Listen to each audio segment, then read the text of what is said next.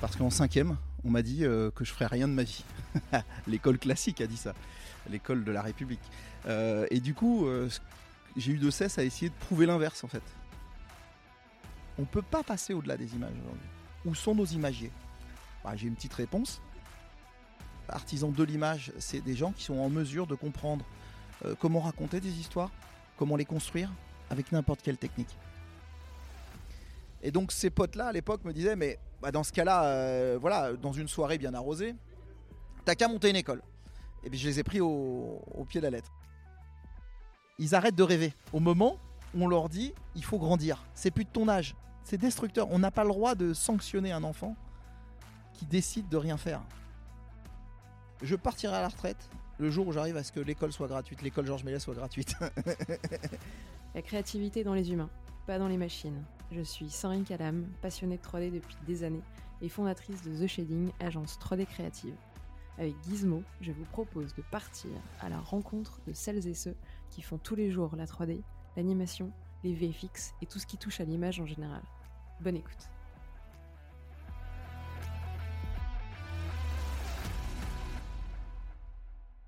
Bon, bah 1, 2, 3, c'est parti. Coucou, salut tout le monde. Salut, salut. On est en direct, euh, enfin pas vraiment en direct, mais en tout cas en présentiel pour euh, Ah. cet épisode un peu spécial de, de Gizmo, spécial parce que euh, il se fait pas un peu à distance comme d'habitude où chacun est chez soi derrière une webcam, il se fait à l'école euh, Georges Méliès. Dans la vraie vie quoi en fait. Dans la, dans la vraie vie. C'est un peu l'ère post-Covid, comme on l'avait un petit peu oublié, où les gens se rencontrent, on peut boire des cafés en vrai, c'est ça. Ah. Euh, donc pour cet épisode, je suis accompagnée de Franck. Euh, tu joues à domicile pour le coup. Ah bah oui, bah oui, je joue à domicile, ouais.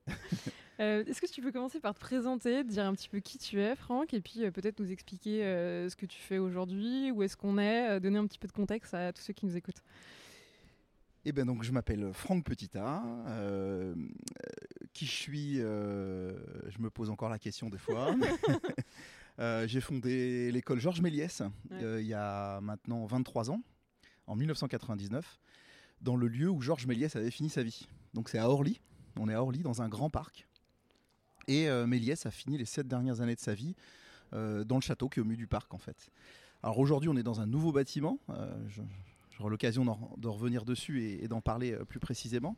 Moi, je suis issu tout simplement en fait d'un- d'une voie qui est plutôt artisanale en fait, qui, vient du compagnonnage. En fait, j'ai été porté par des compagnons en fait dans ma vie parce qu'en cinquième, on m'a dit euh, que je ferais rien de ma vie. L'école classique a dit ça, l'école de la République. Euh, et du coup. euh, j'ai eu de cesse à essayer de prouver l'inverse en fait, Bah, de prouver à moi-même déjà pour me rassurer, et à partir de ce moment-là, je suis tombé sur des gens, déjà ma famille qui m'a beaucoup soutenu, ça a été que ce soit mon père ou ma mère ou ma famille environnante, et qui m'ont fait confiance en fait. Et, euh, et c'est là où j'ai repris euh, confiance en moi et je suis reparti alors, via le bâtiment, donc pour la, maçonnerie et la taille de pierre. Euh, Il y avait du dessin, il y avait beaucoup de dessins. Ça a été mon rêve en fait de base, c'était de, me dire mais qu'est-ce que je vais faire de ma vie? Bah, je, veux faire je veux construire des cathédrales, c'était mon premier rêve. Euh, J'y suis passé parce que j'ai travaillé sur, la restauration de monuments historiques au tout début de ma, vie professionnelle. Le Pont Neuf, entre autres. Euh, la basilique Saint-Denis en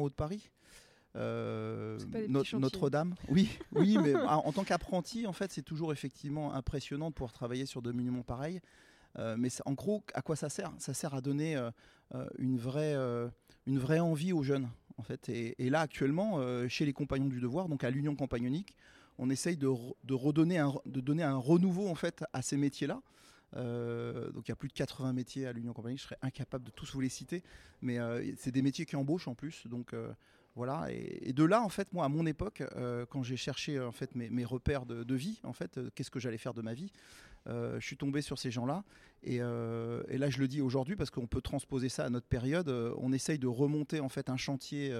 Qui est euh, monter la deuxième flèche de, de Saint-Denis pour faire un chantier école à la manière de Guénelon, vous pour faire découvrir les métiers de la taille de pierre, de la charpente, de la menuiserie, euh, euh, de la forge, de maître verrier, tout ça, pour, redonner envie à ces jeunes d'aller vers ces métiers de tradition. Voilà, donc moi à l'époque j'ai pu bénéficier de ça sur des chantiers de restauration comme Notre-Dame, le Pont Neuf, la Basilique Saint-Denis, la Murelli Moulineau, où ces vieux anciens barbus venaient me prendre par la peau et me dire tiens regarde ça aujourd'hui, regarde ça aujourd'hui. Et c'est là où j'ai repris confiance en moi. Euh, voilà, pour, pour différentes raisons. Après, je suis parti dans l'Isère chez un compagnon euh, qui venait de finir son tour de France et qui m'a appris vraiment euh, de A à Z le métier. Donc ça, ça allait de construire des cheminées euh, en pierre de taille tendre ou dure ou en granit ou en marbre, et puis jusqu'à faire euh, des restaurations de façades aussi ou des constructions de maisons from scratch de zéro à rien. Et je suis passé par toutes les étapes de construction. euh, par la géométrie parce que c'est ça qui en fait qui, qui- sous-tend la matière en fait qui sous-tend la construction de la matière que ça soit notre corps humain la molécule euh, ou le flocon de neige qui tombe du ciel est construit d'une manière très euh, euh, géométrique et harmonieuse. Voilà, cette harmonie-là, c'est ce que j'ai eu de cesse à, re- à rechercher dans tous les métiers auxquels que j'ai pu pratiquer et que j'essaye de transmettre aujourd'hui à mes étudiants. Euh, mais là, on n'est que sur le plan de la matière. Et, et plan- ce plan de la matière nous est transmis dans le compagnonnage, en fait. Cette géométrie sacrée, ce qu'on appelle stéréotomie, géométrie descriptive. Donc tout ça, je, me suis accroché à tout ça parce que j'avais un certain regard sur ce que je, sur ce que je pouvais observer de, la vie, euh, du vivant, des animaux, des êtres humains, qui sont faits en fait à, à l'image de la construction des cathédrales. Donc euh, c'est cette géométrie-là qu'on m'a appris, euh, ce, ce côté platonicien des choses en fait. Mm. Et, et de là, je me suis nourri pour dire mais qu'est-ce qu'il y a dans la matière? Et qu'est-ce qui fait, qu'est-ce qui fait vivre la matière? Ben, C'est bien euh, ce fameux cœur à l'ouvrage qu'on dit, on met du cœur à l'ouvrage. Ben, c'est ça en fait. On met une part de nous dans ce qu'on construit. Et dans les rapports humains aussi. Euh, ce que tu ce que as construit, toi, en tant que rapport humain, d'aller interviewer des gens sur leur métier, c'est ça en fait. Tu crées un, seul et unique chose en fait. On n'est plus deux, mais on est un en fait quand il y a des, choses comme ça qui se passent. L'enseignement, c'est ça. La transmission, c'est ça. Et le compagnonnage m'a redonné en fait cette envie de partager, de se donner à l'autre. La pédagogie, c'est ça, c'est de se donner tel qu'on est à l'autre en fait et de le partager et pas de garder les choses pour soi. Voilà, donc à l'époque c'était ça. D'où je viens, c'est là. Et après j'ai fait les beaux-arts de Paris. Donc je fais un gros saut en passant par un métier qui va faire euh, sourire les gens, mais par euh, le métier de gendarme. J'ai j'ai fait mon armée. Je suis encore un des derniers à avoir fait mon armée chez les gendarmes. Et où là, euh, j'ai j'ai construit un, un monument de 2 tonnes 5 de granit et de marbre euh, que pour les morts de la Deuxième Guerre mondiale, pour l'école des officiers à, à Melun. Parce que tout simplement, le capitaine, en voyant mon CV, elle me dit Mais t'es tailleur de pierre, qu'est-ce que tu fous à l'armée, toi T'as rien à faire là. Tu vas pas faire des gardes ou aller sur les routes, euh, siffler sur les gens pour leur faire contrôle de papier. euh, T'as pas que ça à faire. Et je dis Bah si, parce que moi j'ai besoin d'une année de césure où j'arrête. euh, je revenais sur Paris pour des raisons personnelles. Donc j'étais parti dans l'Isère et dans l'Ain, dans les carrières, chez les carrières, chez le compagnon dont je vous parlais tout à l'heure, Eric Lansola. Et de là, je, suis revenu chez mes parents en fait, hein, parce que j'avais besoin d'évacuer beaucoup de choses. Et, et mon père m'a dit bah tu vas pas rester à rien foutre, il faut que tu bosses, euh, ou tu vas à l'armée ou tu bosses, mais tu, tu restes pas à rien faire à la maison. Et, donc voilà, euh, je, suis parti chez les gendarmes. Et ce fameux capitaine qui voit mon CV, il va voir le général, euh, euh, général Desjardins, le plus jeune général de France à l'époque, 3 étoiles. Et il m'a, il m'a pris sous son aile. Il m'a dit Mais euh, dans ce cas-là, tu fais ton armée, mais tu fais une sculpture pour les morts de la Deuxième Guerre. Il me dit Regarde, sur la place d'armes, c'est inadmissible. On n'honore pas nos morts de la Deuxième Guerre. C'est pas normal. C'est l'école des officiers. Il faut que tu fasses quelque chose. Et toute mon armée, j'avais un hangar pour moi. Trop incroyable. Et j'ai taillé du caillou pendant toute mon armée. Alors tous les, les EOR passaient euh, voir ce que je faisais. euh, ils étaient étonnés que j'ai pas besoin de chauffage. C'était un grand hangar en plein hiver. Et, euh, et le général les faisait passer par deux pour dire allez voir le gendarme auxiliaire petit A parce qu'il se plaint pas. Il est, dans, il est pas dans le froid. Il est dans le froid, il se plaint pas.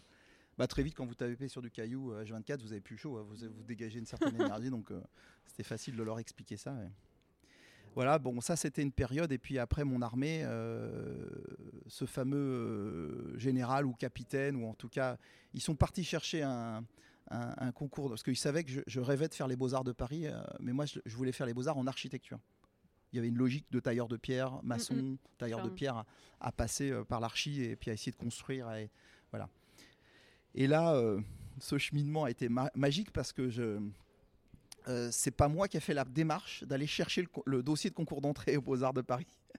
C'est le général en civil. Et je l'ai su plus tard. Et il a dit Tu quittes pas la gendarmerie tant que tu t'es pas présenté au concours des Beaux-Arts. Et c'est là où je me suis présenté au concours des Beaux-Arts, euh, que j'ai réussi, mais pas en archi. Il a pris le dossier sculpture, peinture, euh, gravure, parce qu'il y a eu cette scission entre les architectes, les peintres et les, et les sculpteurs graveurs. Et donc ils ne sont plus ensemble. Dans- C'était dans, les mêmes locaux, c'était Paris-Malaquais. quoi. Ouais, il fallait que tu choisisses. Voilà, c'est ça. Il y avait plus de. Et je l'ai fait et j'ai eu à l'unanimité du jury euh, 15 personnes qui ont voulu que je rentre aux Beaux-Arts et c'est ce que j'ai fait pendant 4 ans. Quoi. Cool. Euh, je t'ai pas coupé, mais euh, d'après toi, euh, qu'est-ce que tu as appris le compagnonnage, peut-être comme valeur, quand tu as quitté l'école assez tôt Est-ce qu'aujourd'hui, tu as encore certaines de ces valeurs-là, ou en tout cas, tu te dis que tu serais peut-être pas le même homme si tu n'avais pas appris certaines choses grâce à eux? Mais ça, c'est. Ça, c'est. là, t'enfonces une porte déjà ouverte. c'est pour moi, je, je, je, je suis construit par l'esprit du compagnonnage, bah, par l'esprit de Georges Méliès aussi, mais ça, j'en parlerai plus tard, mais c'est vraiment cet esprit du compagnonnage qui est toujours vivant euh, qui est toujours là parmi nous et qui est toujours à, à nous redonner les choses essentielles de la vie, à nous mettre devant le nez quand on en a besoin. Alors je m'explique. Oui, j'ai gardé ces valeurs-là, et oui, j'ai essayé de construire cette école à plusieurs. On fait jamais rien tout seul dans la vie. Il y a plein de gens qui ont participé à la construction de cette école. Dans ma vie de tous les jours, de vivre compagnonnage. Et c'est pas un, vain mot de dire ça. C'est-à-dire que ça se voit aussi dans l'échange qu'on peut avoir aussi avec les gens. Euh, cette transmission. Euh, euh, le mot tradition, parce que le compagnonnage vient souvent très rapidement avec le mot tradition, qui peut faire peur à notre époque, mais qui veut juste dire en fait transmission, tradition. Donc transmission, si on transmet pas nos valeurs, nos métiers, nos savoir-faire, nos gestes, nos savoir comment par exemple on forge un outil aujourd'hui, mais on le trempe après dans la foulée, c'est tout bête, hein, on perd des savoir-faire. Et, ça, c'est un de mes grands combats, c'est d'essayer de ne de, de, pas perdre en fait le fil euh, rouge qui nous permet en fait de, relier toutes les générations euh, du passé à ce qu'on fait aujourd'hui. On avait au Moyen Âge euh, des imagiers imaginiers. C'était ceux qui fabriquaient les images et qui dictaient en fait en tête de corporation, donc chez les tailleurs de pierre, chez les charpentiers, chez les maîtres verriers, tout ça, comment on devait construire nos images. Donc la composition d'une image, bah, les choses, comment, le choix des couleurs qu'on mettrait sur nos images, si c'était, si c'était du verre par exemple pour les vitraux, euh, la composition en relief de, qui était construite par rapport à, tout ça, quand c'était de la sculpture, euh, quand c'était de la gravure, c'était d'autres méthodes. Et toutes ces traditions, que ce soit euh, ces imageries d'épinal d'époque ou l'imagerie plus vieille du compagnonnage qu'on voit sur nos monuments aujourd'hui un peu de partout, c'était raconter des histoires. Et ce fil rouge de raconter des histoires, il y a des savoir-faire derrière. On ne peut pas construire des histoires sans avoir des savoir-faire. Que ce soit le savoir-faire de l'écriture, le premier, raconter des histoires, pour faire un roman ou une BD, ou voilà. Euh, mais aussi euh, raconter des images animées. Euh, il y, y, a des tentures qui sont faites, des, des, des, ce que j'appelle des linceuls en fait, que Takahata prônait et qu'il adorait, en fait, c'était des, des, cheminements euh, en, tapisserie qui étaient construits et qui, et qui racontaient des histoires. Mais comment passer au-delà de ça aujourd'hui dans un monde où on est dans un monde de l'image mm, mm. Où on est abreuvé d'images en permanence. Et on est du verbe être et naître. On ne peut pas passer au-delà des images aujourd'hui. Où sont nos imagiers? Bah, J'ai une petite réponse. Euh, former des artisans de l'image à notre époque. Déjà, un, le mot artisan n'est pas, pas dit par hasard.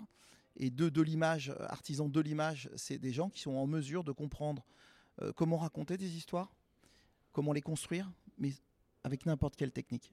Que ça soit euh, à la main, avec un crayon 2B ou une tablette graphique, ou euh, de la 3D, ou du papier découpé, ou de la peinture animée, la 3D image de synthèse en général, ou du trucage avec de la prise de vue réelle truquée avec des images truquées et effets spéciaux. Voilà. Ou du jeu vidéo, parce qu'on raconte aussi des histoires dans le jeu vidéo. Là, tu dissocies en fait le fait de, raconter euh, du, médium en fait qui est utilisé, et c'est là où après tu as plein de techniques et plein de manières de raconter ces histoires. Faut-il encore savoir euh, à la base comment les raconter euh, visuellement et derrière il y a plein de méthodes pour les raconter visuellement. Et on n'a pas inventé ça à notre époque. On a inventé ça dans le passé. Et avec les différentes manières de s'exprimer dans le passé, on dit que Méliès, Georges Méliès était le père du spectacle cinématographique. Donc le premier à avoir fait un spectacle devant la caméra. Et à avoir le père des trucages aussi, c'est le premier à avoir fait des trucages, dont son premier trucage qu'il a fait par hasard. Qu'est-ce qu'il a fait lui? Bah, Il a été chercher les romans de Jules Verne, il a dit je les adapte devant la caméra. Il, dirigeait déjà le théâtre Robert. Donc il savait déjà le théâtre euh, son théâtre, il, mettait en scène. Il jouait avec les, théâtres d'ombre, euh, avec, euh, avec les lanternes magiques où il projetait des images en relief sur des draps blancs. voilà, il faisait de la magie devant les gens. Donc tout ça, ce qu'il a dit, bah, moi je vais me mettre à, faire ça devant la caméra. Quand il est présent à la, première des, projections des Frères Lumière, il est présent. Il y a même ça serait super de, le faire écouter. Il y a même un, enregistrement sonore, on n'a pas d'image, hein, sonore entre Louis Lumière et Méliès qui parle de ça. C'est extraordinaire. je vous invite vraiment à l'écouter. Je pense que c'est sur le site de l'INA où je retrouverai, on le mettra en définition sur la vidéo. Mais c'est vraiment extraordinaire. Et en fait, là, qu'est-ce qui se passe à ce moment-là? Il y a la rencontre de gens qui ont créé une caméra pour filmer et restituer la caméra, c'est les frères Lumière. C'est eux qui inventent la technique du cinéma en fait pour pouvoir faire ça. Et Méliès se dit mais je veux ça pour pouvoir faire du spectacle et amuser les gens et raconter des histoires. C'est formidable. Il y a un vrai passage, encore une fois, ensemble, jamais tout seul, entre les Lumières et Méliès qui ensemble vont créer un truc époustouflant quoi, qui vont faire de la magie devant les gens. Et euh, mais de la magie animée qu'on va pouvoir voir des dizaines de fois. Quoi. C'est, ça qui est, qui, est, fabuleux. Quoi. Et, euh, et, là, de ça, euh, donc il fait naître les trucages par hasard aussi de ça. Et encore une fois, il raconte des histoires. Il est en, à, cette volonté de vouloir raconter des histoires. C'est aussi Méliès qui fait l'affaire Dreyfus, hein, quand même, et qui met en scène les, infos, hein, l'information. C'est, quand même le procès Dreyfus, ça a été un grand séisme en France. Hein. Euh, voilà, bah, lui, il, met en scène ce genre de choses ou, plein d'autres sujets. Mais, euh, voilà, donc il fait naître le 7e art. Mais, dans cette quête de raconter des histoires, il, part dans une exploration à du coup essayer de euh, trouver des techniques euh, mm. en, vraiment en expérimentant euh, mm. pour créer ce, nouvel art en, essayant de se baser sur ce qu'il sait lui déjà à la base, c'est-à-dire le théâtre, pour ensuite vraiment créer en se disant j'y vais et puis on, verra bien ce que ça donne. Le théâtre, tu as raison de le dire, mais les six autres fondamentaux qui viennent avant le septième art, il les invente pas trop. Il va chercher ce qui existe déjà. Il va se nourrir des peintres, des sculpteurs, des architectes, euh, pour pouvoir des littéraires. On l'a dit Jules Verne tout à l'heure, mais il s'inspirait de d'autres que Jules Verne, euh, des frères Grimm et tout ça. Et de là, il crée vraiment en fait ce, septième art en, fédérant les six autres fondamentaux. Donc architecture, sculpture, peinture, littérature, musique, théâtre. Et ça, c'est des têtes de chapitre. Dans le théâtre, qui connaît très bien la magie, l'illusion, la danse, bien évidemment, euh, tous les arts du mouvement, du spectacle vivant. Dans la peinture, c'est la gravure, c'est la nilogravure, c'est tous ceux qui font des images. C'est la tapisserie, où on faisait beaucoup d'images sur les tapisseries. Euh, l'art héraldique, on construit les, blasons, les étendards, tout ça. C'est un art premier qui permet de construire d'une manière géométrique des images. L'art héraldique. C'est de là qu'il va se nourrir pour construire ces images derrière la caméra. Et là, c'est fabuleux parce que du coup, de réunir encore une fois, et c'est ça qui est intéressant, je pense, dans la, dans la synthèse des choses, c'est que tous ceux qui cherchent à réunir à unir, à cristalliser, sont pas dans la division du diable. Mm, mm. Et ça, c'est important. Il y a ces deux chemins à choisir quand tu veux te construire toi-même. Si tu es dans le rassemblement, je suis euh, euh, persuadé, convaincu que ça fait des belles choses. Ça nous permet de construire de belles choses. Si on est dans la division de chacun qui se regarde en chien de faïence en disant euh, mais moi je garde mon petit précaré et l'autre près son précaré, ça marche pas. Ça marche pas.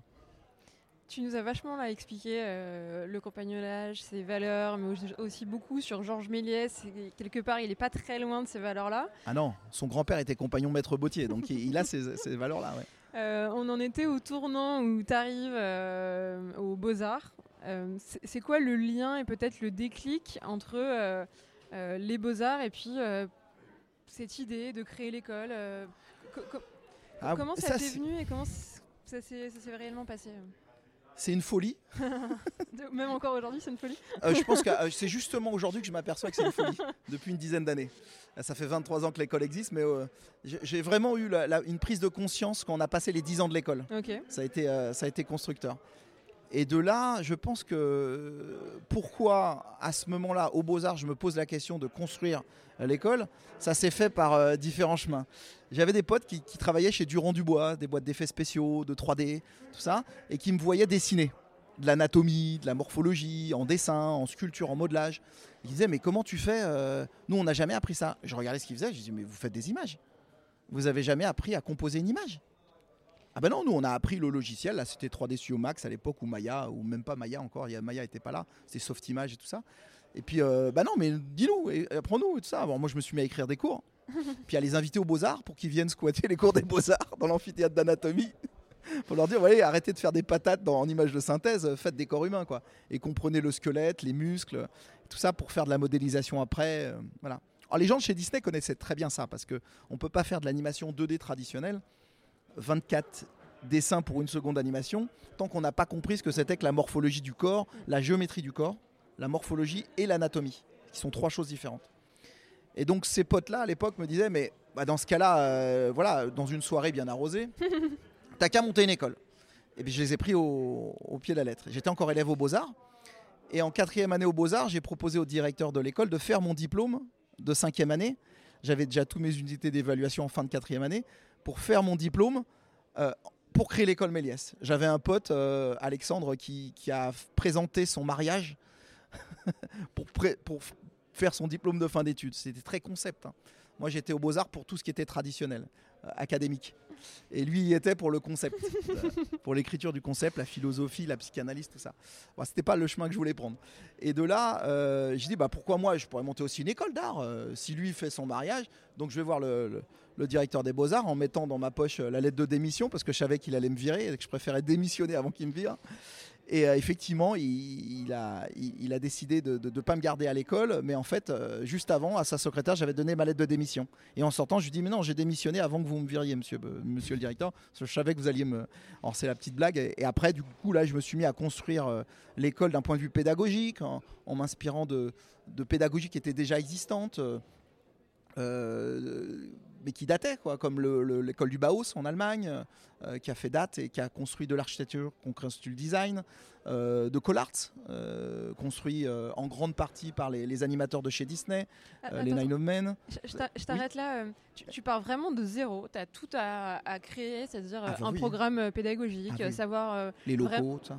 Vas-y, dis. Les locaux. Oui, les- Les aussi locaux. les locaux, oui. Je pars toujours du lieu et du lieu après on construit le reste. ouais. Mm. Euh, C'était qu'est-ce que tu avais sur ta feuille de route euh, ou comme ligne de mire ou comme voie que tu avais envie de suivre quand tu as commencé à explorer un peu toutes ces écoles qui avaient un peu euh, fait foi chacun dans leur domaine? Qu'est-ce que tu cherchais à capter euh, pour peut-être t'en inspirer ou prendre ce qui avait marché à droite à gauche? Parce que là tu es en train de commencer Ouais. à nous énumérer un petit peu Ah oui, oui. où est-ce que tu étais parti, mais qu'est-ce qui toi t'a guidé à chaque fois dans cette recherche et dans bah, la composition de, de- de ce programme ou, ou en tout cas de- des apprentissages que tu avais vraiment envie d'inculquer dans, dans l'école?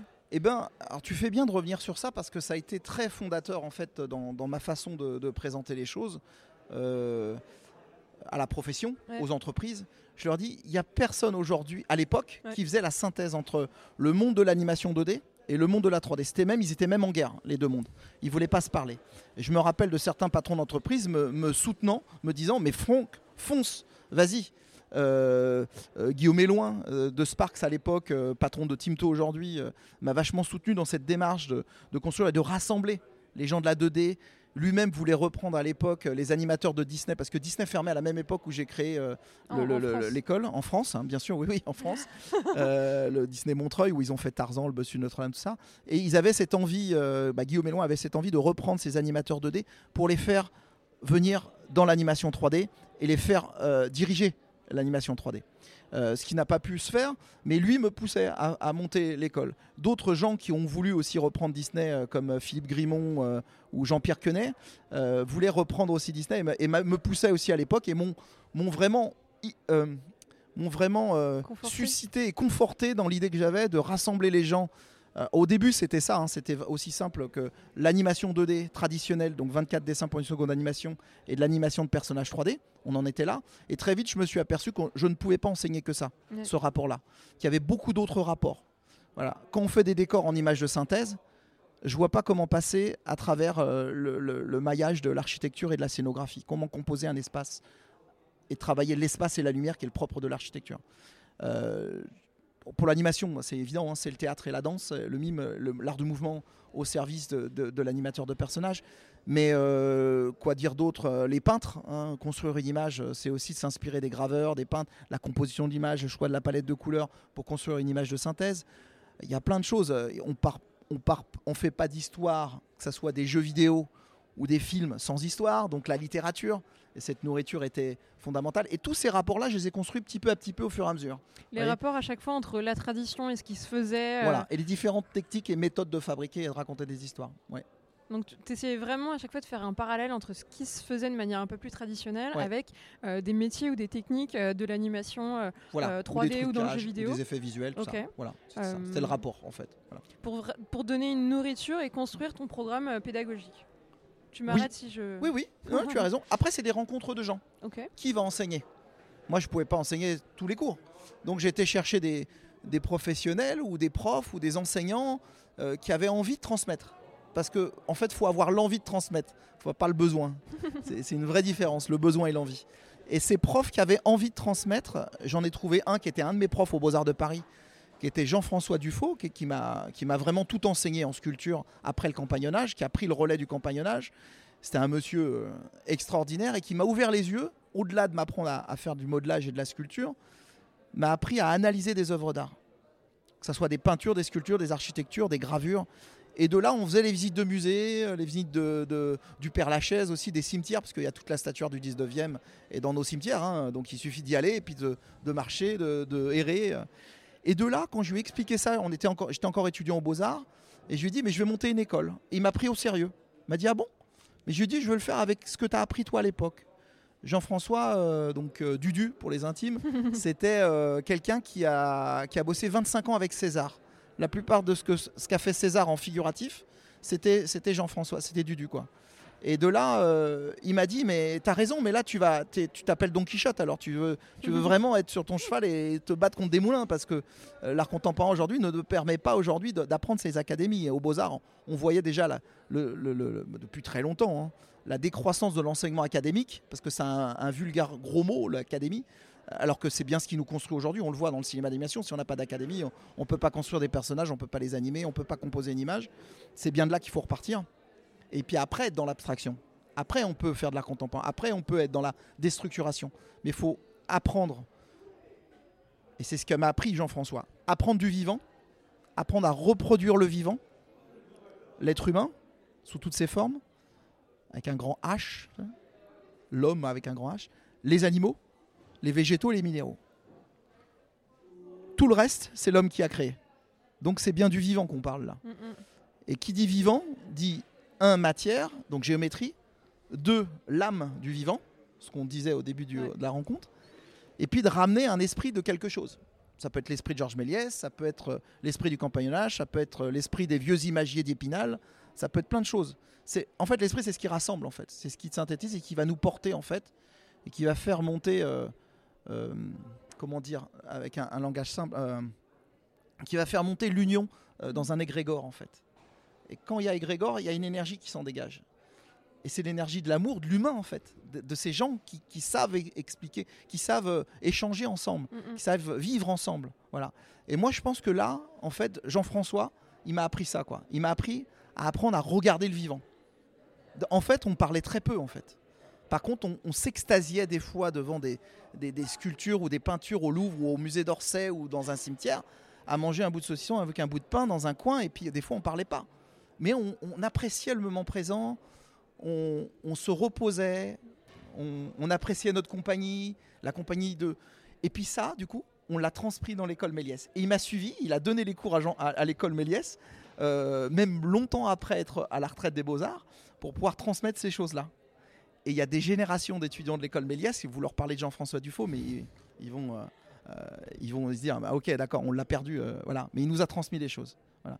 Et, et ça, c'est formidable. Ça, c'est ce qui reste en fait euh, des vrais échanges humains. Mm, mm. C'est ces choses qui se rassemblent par le vivant, quoi. Voilà. Et c'est ce qui nous a appris. Donc de là, lui en faisait partie, mais d'autres professeurs l'ont fait. hein. Je pense euh, plus précisément à quelqu'un qui nous a ramené à l'école en fait le, cette vision de la prise de vue réelle. Donc la prise de vue réelle, le live action en fait, euh, à travers de la stop motion ou à travers de la prise de vue réelle avec des vrais acteurs. Et c'était euh, euh, Daniel Butiot qui a enseigné et qui a marqué des générations d'étudiants aussi à l'école et qui lui venait de ça en fait, de cette bidouille de la prise de vue réelle euh, par de la stop motion, image, par image, euh, ou par de la prise de vue réelle avec des vraies caméras, pour pouvoir transmettre à des jeunes qui vont faire des trucages, des effets visuels, ces bases de la tradition. Quand on sait tenir une caméra dans les mains, en fait, c'est ce qu'il leur racontait, hein, et qu'on pratiquait hein, vraiment dans les cours. quand on est en image de synthèse, on sait ce que c'est qu'une focale, on sait ce que c'est qu'un cadre, et on sait pourquoi on choisit cette focale pour raconter telle histoire. Ouais. Par exemple, hein, je donne ces genres Ouais. d'exemples. Mais pour l'éclairage, c'est la même chose. Euh, ces bases de l'éclairage qu'on pouvait enseigner euh, et qu'on enseigne euh, sont fondamentales d'un point de vue traditionnel quand on est dans un environnement en image de synthèse et même dans une scène de jeu vidéo. hein. Donc, donc Voilà. Je ne sais Non, pas non, si j'ai répondu à ta Si, question, si, mais c'est le. Mais, mais du coup, c'est ça, c'est cet environnement ensuite qui soit euh, 3D. Euh, il leur est déjà familier avec tous les outils parce qu'ils les ont déjà en fait expérimentés, pratiqués dans, dans la vie en fait euh, euh, courante, en peut-être n'ayant pas en plus le, le souci de la technique. Il suffit juste de déplacer euh, les lumières, déplacer la caméra et t'as pas besoin de te prendre la tête pendant des heures à déjà essayer de manipuler cette caméra qui est un peu moins instinctive que Oui. dans, dans la vraie vie où tu vas peut-être te rendre compte que tout Hmm. simplement c'est sombre et il va manquer des sources de lumière, il va falloir que tu trouves des solutions en, en live. Oui, oui, oui, tout à fait, ouais, ouais. C'est, très. euh, le plateau de tournage est très formateur. Euh, ça a toujours été, mais là, euh, depuis quelques années, dès qu'on rentre à l'école Méliès, on a un mois non-stop, jour et nuit, hein, où ils font des petites scénettes, où ils adaptent des tableaux de maître en stop motion. Donc ils fabriquent les marionnettes, ils fabriquent les décors, ils choisissent la focale, ils choisissent la caméra. Tout est en vrai, quoi. Tout est en vrai, quoi. Tout est, tout est palpable, tout est Ouais. fabricant pour eux. Et, et je pense que les jeunes qui viennent à Méliès, ils viennent pour ça. Ils viennent pour ce côté où ils vont pouvoir se découvrir. Ils savent pas ce qu'ils veulent faire en entrant dans l'école encore. Ils savent que c'est dans l'image, dans l'animation, dans le cinéma d'animation, dans les effets spéciaux, dans le jeu vidéo. Mais ils savent pas vraiment. Il y a plus de 80, plus de 80 métiers en fait dans ces domaines-là. Donc on peut pas savoir sans avoir pratiqué déjà. Mm, mm, mm. Il y a que les plus curieux qui ont déjà testé dès le collège ou le lycée, des petits stages, des trucs comme ça, qui vont se dire euh, oui, euh, mais sinon ils ont encore besoin de se découvrir. Et en fait, ce que j'essaye de, de faire depuis 23 ans, c'est que le jeune qui vient à l'école se découvre, lui, En tant que personne. en tant que personne, pour ce qu'il est lui, avec son vécu, avec l'éducation qu'il a eue de ses parents, pour construire sa vie future qui lui appartiendra à lui. Mm, mm. Donc je ne peux pas mettre dans des boîtes ou dans des, dans des sections dès qu'ils rentrent dans l'école parce que sinon je leur coupe leur créativité. Et ça, ça s'est pas délié tout de suite dans ma tête. Je l'ai fait par, euh, par euh, mimétisme du compagnonnage. Et ce mimétisme, en fait, j'ai essayé de le reproduire au fil du temps. Et en fait, ça s'est imposé de soi-même. Où aujourd'hui, un jeune vient à l'école Méliès pour les avoir questionnés plusieurs fois.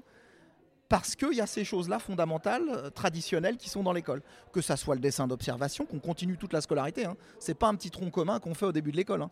Il y a des cours du soir en plus, il y a des jusqu'à 20h30, il y a des cours. Donc euh, Pour ceux qui veulent s'en débarrasser en première année, voilà. euh, c'est foutu. voilà, il y a, il y a- il y a- Djadji Diop qui est un sculpteur contemporain et qui, vient transmettre euh, ce que Jean-François Dudu faisait à l'époque en, études morphologiques d'approvisionnement en terre à modeler.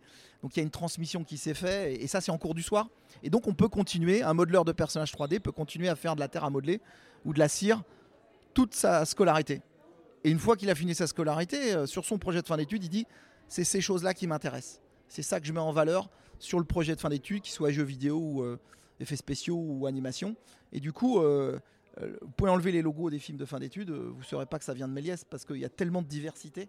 Et c'est en laissant cette liberté aux jeunes euh, qui vont pouvoir trouver leur chemin et de pouvoir construire des images. Alors après, c'est vrai qu'ils vont dans des boîtes où on ne va pas leur demander leur avis, hein, des fois. hein, où ils vont être dans une chaîne de fabrication, mais ça c'est pour commencer. Mais ils auront eu, je pense, une vision globale de toute la chaîne de fabrication qui leur permettra de, de prendre des fois le leader, le- la supervision des choses plus tard dans leur carrière. Parce qu'ils ont eu cette vision globale.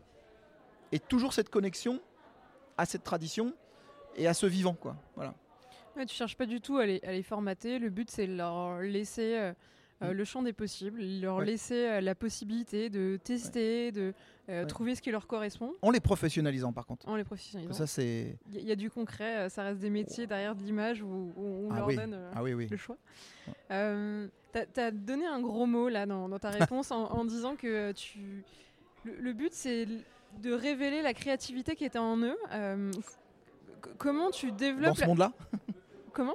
Dans le monde dans lequel on vit. ouais. Ouais, exactement. Et comment tu comment tu l'éveilles, comment euh, euh, tu la développes, comment tu la Mm. fais peut-être renaître chez certains euh, pour que bah, progressivement, je sais pas, ils il, il la développent, mais aussi ils se l'accaparent, ils ils l'enrichissent, ils la nourrissent et que, et que ça les quitte ensuite plus jamais. En tout cas, ils continuent de l'entretenir. c'est aussi la ferveur et l'engouement à, plus de 100 intervenants de l'école, ouais. euh, qu'ils soient professionnels ou professeurs d'histoire de l'art ou professeurs d'analyse filmique ou tout ça, qui vont chacun leur donner une preuve de leur vie professionnelle et pour la plupart continuer professionnellement à, à- à travailler. Et donc en fait, tous ces professionnels vont aller chercher au fond d'eux ce qu'on appelle euh, leur musée imaginaire. Et en fait, le propre du musée imaginaire, je peux m'arrêter un petit peu là-dessus parce que Ouais. ça va avec la créativité, c'est de savoir où se positionner dans la société. Quel est notre chemin? On est tous faits pour faire quelque chose dans la vie. On est tous faits à, pour, euh, pour trouver, et pour, euh, pour, pour faire des choses, pour créer même. hein. J'irai jusqu'à là. hein. Euh, on n'est pas fait pour être dans une chaîne de fabrication à vitam aeternam. On est fait pour créer. Tout être humain. Euh, la créativité tombe pas, euh, tombe pas du ciel. hein. La créativité se cultive. Et cultiver la créativité, il y a des méthodes pour le faire. Par exemple, euh, conceptualiser au fond de nous euh, ce qu'on appelle euh, le musée imaginaire. Alors Malraux l'explique, il a fait un petit bouquin, Malraux là-dessus, André Malraux, sur le, mu- le musée imaginaire. Donc il, y en a d'autres qui l'ont fait, mais Malraux l'a fait plutôt bien.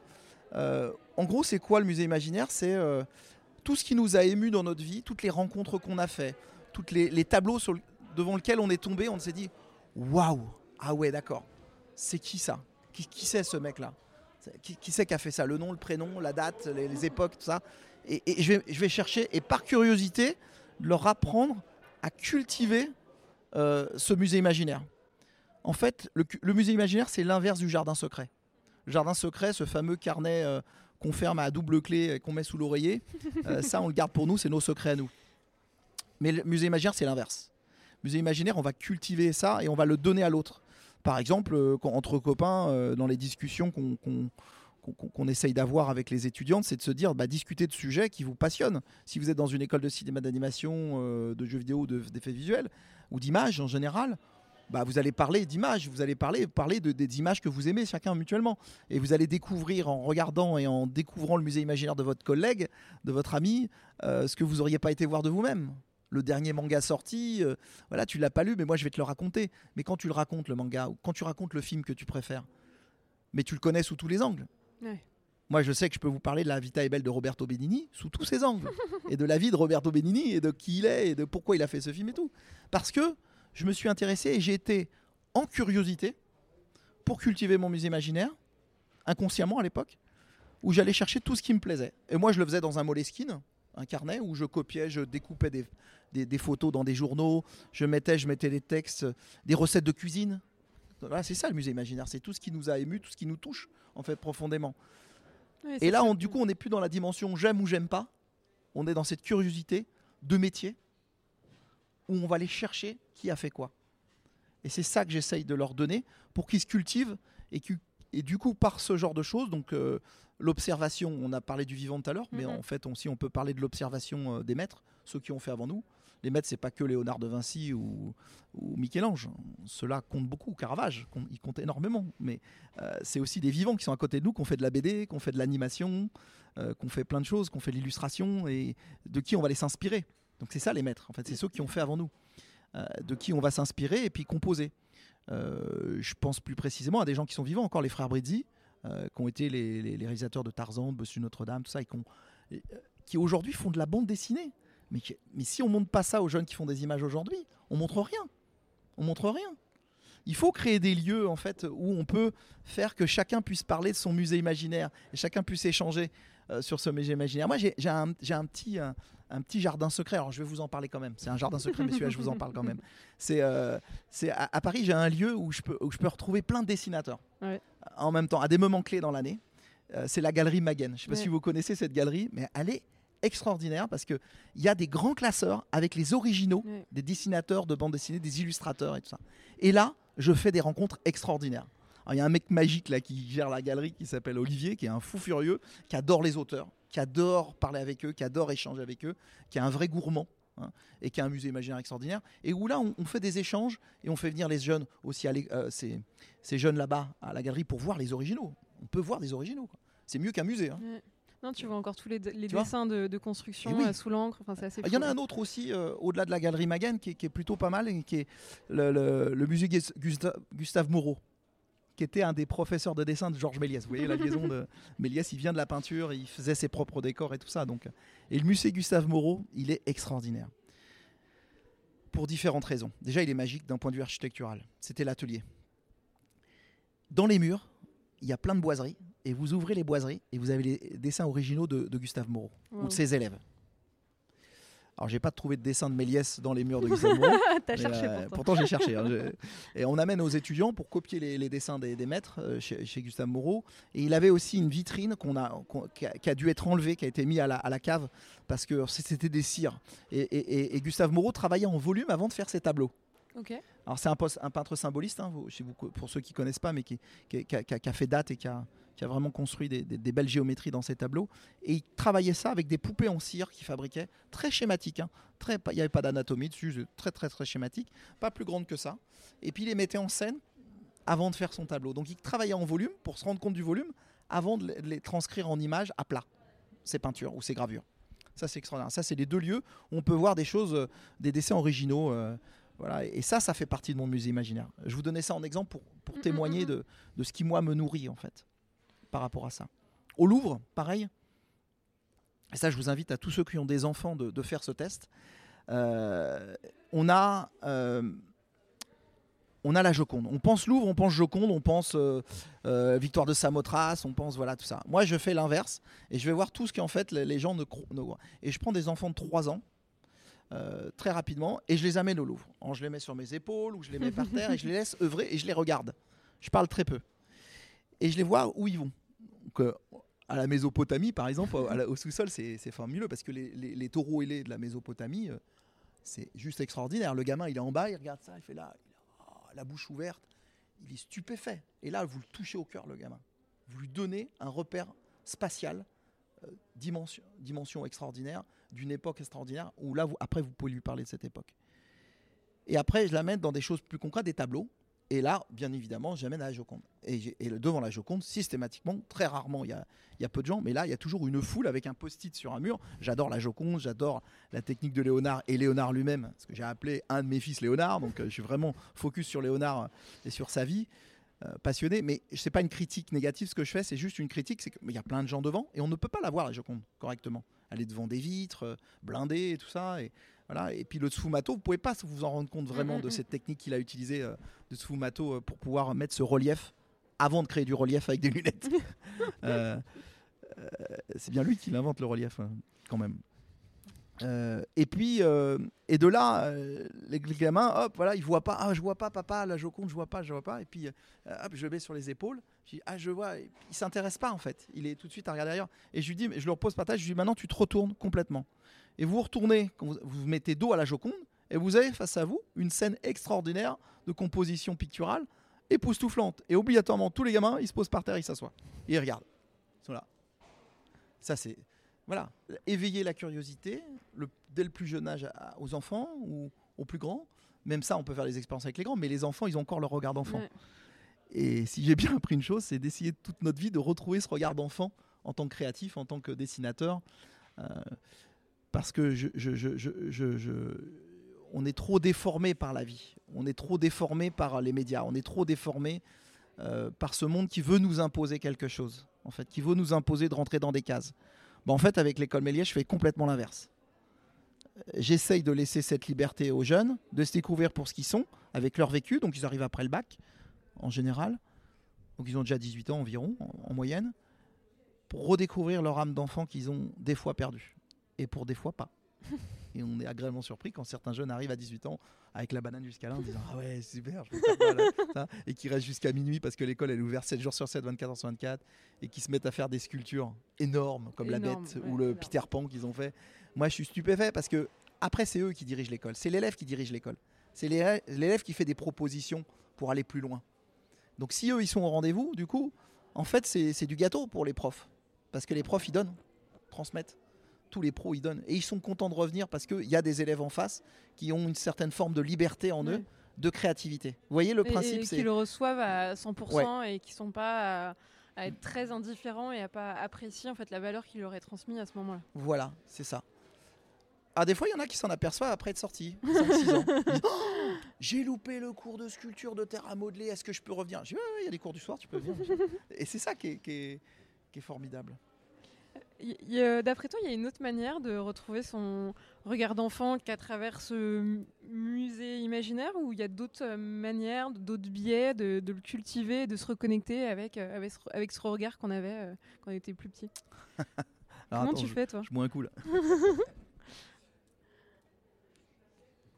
Ouais, je te fais parler. Hein. T'as bien raison, t'as bien raison. Moi j'adore, j'adore échanger euh, et transmettre tout ça, mais c'est. Alors moi j'ai une autre, j'ai une autre façon de faire aussi, qui, est, euh, qui est issue encore une fois du campagnonnage. Une fois qu'on a fini notre Tour de France, donc Ouais. le Tour de France c'est de faire, en- de passer, ce que je n'ai pas fait moi, hein, ce que j'ai pas fini, euh, c'est de passer par les Cayennes de France. Donc une Cayenne c'est une maison de compagnons. Et on te propose dans ta vie de compagnon de, de- de- de- de co- clôturer d'une certaine manière en fait euh, tout ce chemin-là, ce cheminement qui est autant intérieur que extérieur, Ouais. et qui est de faire le pèlerinage de Compostelle. Alors, moi j'ai une manière de me reconnecter au vivant qui est une fois par an de partir 7 jours, en espérant un jour le faire d'une traite, ça serait fabuleux, euh, de faire le, ce pèlerinage, de partir du Puy-en-Velay, c'est là où je suis parti, et de faire ce cheminement. voilà.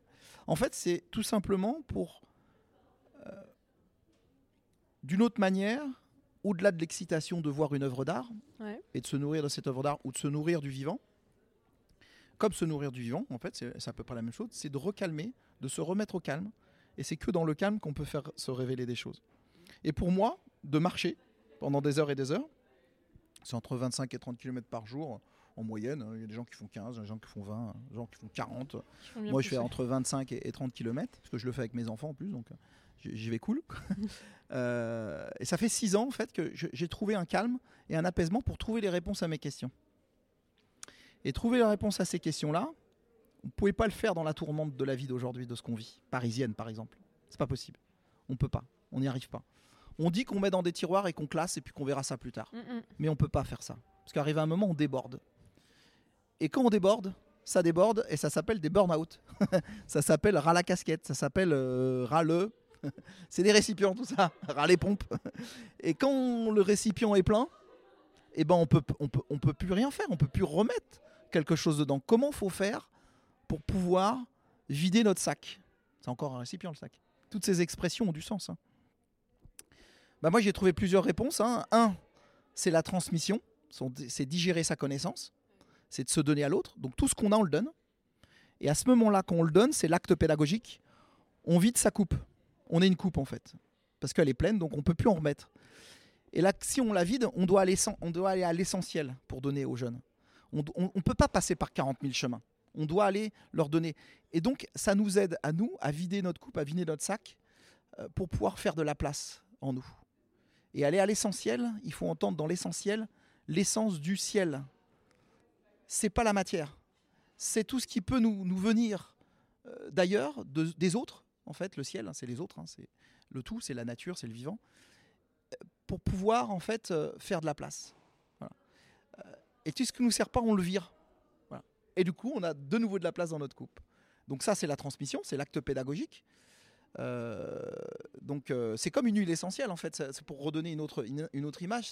C'est, faire une huile essentielle, c'est euh, un volume de lavande d'un mètre cube. On fait un petit pot comme ça d'huile essentielle. C'est pareil. C'est la même, la même image, c'est la même chose. Et quand on transmet, c'est ce qu'on fait en fait. On va, on va lâcher et ce qui nous permet d'aller plus loin encore après. L'acte de faire ce cheminement, euh, du coup, euh, avec son corps complet dans sa, dans sa globalité et d'être en mouvement dans la vie, c'est encore autre chose. Ça vient compléter cette transmission mais c'est de se retrouver avec soi-même et de se retrouver au milieu du vivant. Parce que le pèlerinage, entre autres de Compostelle, on peut faire plein de pèlerinages, c'est pas forcément que celui-ci. Ça peut être un pèlerinage qui est complètement déconnecté de la chrétienté, c'est pas, pas forcément ça, mais c'est de marcher en pleine nature, dans le vivant, dans la vraie vie, qui est important de le faire. Moi, personnellement, je le fais aussi pour ma foi. Je le fais pas que pour, euh, pour ma démarche euh, euh, de métier. Donc, et c'est là où j'y trouve un, apaisement, un calme, et où j'arrive à, digérer tout ce que j'ai à digérer de l'année pour pouvoir, pour pouvoir me, re- me retrouver avec moi-même. C'est ça en fait le- les choses. Et là, ces choses-là se prononcent et avec le temps, de plus en plus, ça devient un passage obligatoire, un- un- comme si euh, on doit manger. euh, moi, mon, mon- pour, pour vivre, on doit manger, il paraît. Voilà. Il y en a qui font des, des jeûnes, mais ça marche. hein, mais c'est- voilà. et bah moi, je, je- je fais ce, ce- je fais ce cheminement, Alors, tant dans la transmission que dans ce, ce marché de se mettre en mouvement dans, dans, dans ce pèlerinage. Quoi. Voilà. Tu, tu te reconnectes en essayant d'enlever le superflu, mais en même temps en essayant de reprendre euh, la, la maîtrise de ton temps. euh, De et, l'enfant qui est en moi. Et te reconnecter du coup à toi, euh, grâce à ce vide que tu crées pour vraiment te, retrouver et, revenir un peu plus au, centre et, au cœur de, qui tu es pour repartir mm. bien plus en accord avec toi. oui, c'est ça. Ouais. Ça a à voir avec la méditation ou la prière. Hein. Se retrouver avec soi-même, c'est faire le calme de, du brouhaha qu'on a autour de nous. Ralentir euh, pour se recentrer et, tu as dit le mot la maîtrise. ralentir. On vit dans un monde qui est hyper, hyper, hyper accéléré. Tous les films qu'on nous fout dans le nez, c'est des films qui vont à 400 à l'heure.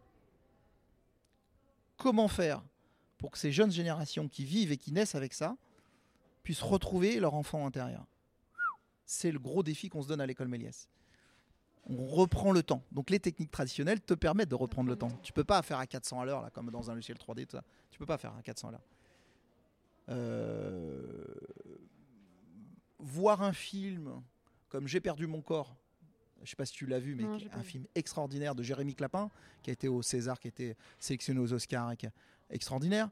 Je vous invite vraiment à le voir, c'est vraiment euh, un film magnifique. Jérémy, en fait, lui, il a fait un film qui est apaisant qui est apaisant et qui parle de la vraie vie. Je vais pas vous je vais pas vous délivrer le film parce qu'il faut vraiment le voir. Euh, parce que c'est une clé euh, et ça fait partie du coup des films autant que le Tombeau des lucioles de Takahata euh, qui ont qui font partie de mon musée imaginaire. Donc c'est pour ça que j'en parle. Donc le, ton, le, le, ce, ce, ce, ce chef-d'œuvre que, qui a été construit à notre époque nous permet de redonner l'envie à des jeunes de voir des films cool, zen, de, de reposer ses valises et de se dire waouh qu'est-ce que, qu'est-ce que ça me fait du bien Qu'est-ce que ça me fait du bien de reprendre le temps?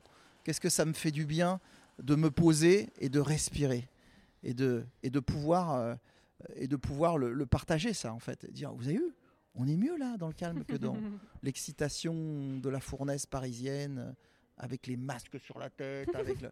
c'est, fou le monde dans lequel on vit. C'est, il faut retrouver ces petits havres de paix et créer ces, ces endroits. Euh, ces endroits d'apaisement. En fait, le bâtiment, c'est ça que j'ai essayé de faire, hein, ce nouveau bâtiment. Au-delà du château Méliès, j'ai essayé de retrouver un état d'esprit euh, que Méliès avait créé à Montreuil, parce qu'il avait créé donc la première société au monde de cinéma, qui était la Star Film, sous dessert. On le voit dans Hugo Cabret, le film de Martin Scorsese. Très bien. Ils ont reconstruit tout en images de synthèse euh, ces choses-là. Et, ce bâtiment, c'était ça, en fait. C'était de, recréer ce havre de paix où il y a de la lumière qui rentre jour et nuit. C'est des serres et où on va essayer d'élever, de cultiver en fait les élèves à l'intérieur, tu vois, c'est mignon de, comme de pratiquer. Ouais, ouais, mais c'est volontaire. Hein, je l'ai fait exprès. Hein. Euh, et avec cet architecte Sébastien Loiseau qui nous a euh, permis en fait, déjà qui m'a écouté et qui a écouté euh, comment on allait vivre ce bâtiment avant même qu'il soit construit. Ça, c'est une grande intelligence de par un architecte, toi qui travailles avec des architectes, de pouvoir écouter les gens qui vont pratiquer le bâtiment. Et c'était vraiment époustouflant parce que Sébastien, là, donc c'est son entreprise s'appelle Basalt Architecture. Et ils ont toujours des projets comme ça, euh, où ils vont voir les gens, et ils parlent aux gens euh, pour ce qu'ils sont. Et cette entente qu'on a eue entre Sébastien et, moi pour pouvoir euh, vraiment répondre aux besoins de ces, jeunes, on le voit aujourd'hui, et tu l'as vécu, tu le vois, la fournaise de ce matin pour le café, où tout le monde te dit bonjour, tout le monde travaille ensemble, parle ensemble, ces espaces de vie là qu'on a, ces grandes terrasses qui permettent de, respirer et de, se retrouver euh, de l'atelier Beaux-Arts première année jusqu'à la quatrième année où les profs, les élèves ensemble. Bah voilà, c'est ça qu'il faut faire. C'est l'histoire de la machine à café dans les boîtes américaines chez, Pixar. C'est ce qu'ils ont fait. Ils ont créé des espaces de vie où tous les gens de toute la classe de la société pouvaient venir parler, échanger, manger ensemble, euh, faire un ping-pong, faire un baby-foot. voilà, c'est pas anodin, c'est important. Et donc même la nuit, il y a de la lumière. Et ça, c'est chouette, quoi. Ça, c'est chouette et c'est et c'est là ce, ce, ce, petit havre de paix là que, dans le parc Méliès que, que j'ai essayé de préserver parce que le calme, il est là. Orly, on n'est pas en plein Paname, on n'est pas et c'est ça qui que les jeunes qui viennent ici aiment aussi.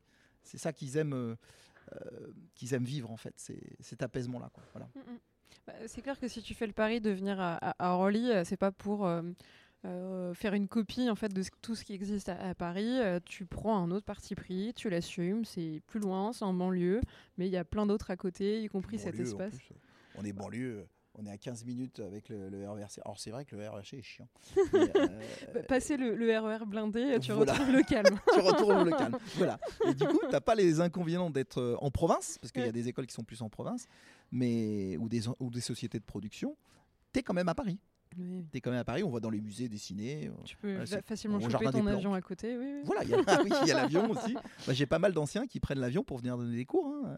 Des, des anciens qui, qui travaillent à Marseille ou, ou en Espagne et puis qui prennent l'avion, qui arrivent à Orly, je vais les chercher à 5 minutes et ils viennent donner les cours après. hein. C'est pratique. hein, euh, On n'a pas les nuisances de l'aéroport, ce qui est déjà pas mal. C'est les autres villes. Mais non, non, on garde ce havre de paix. Mais euh, je pense que de toute façon, euh, de plus en plus, euh, il va falloir penser à- au lieu dans lequel on vit. Quoi. Ouais.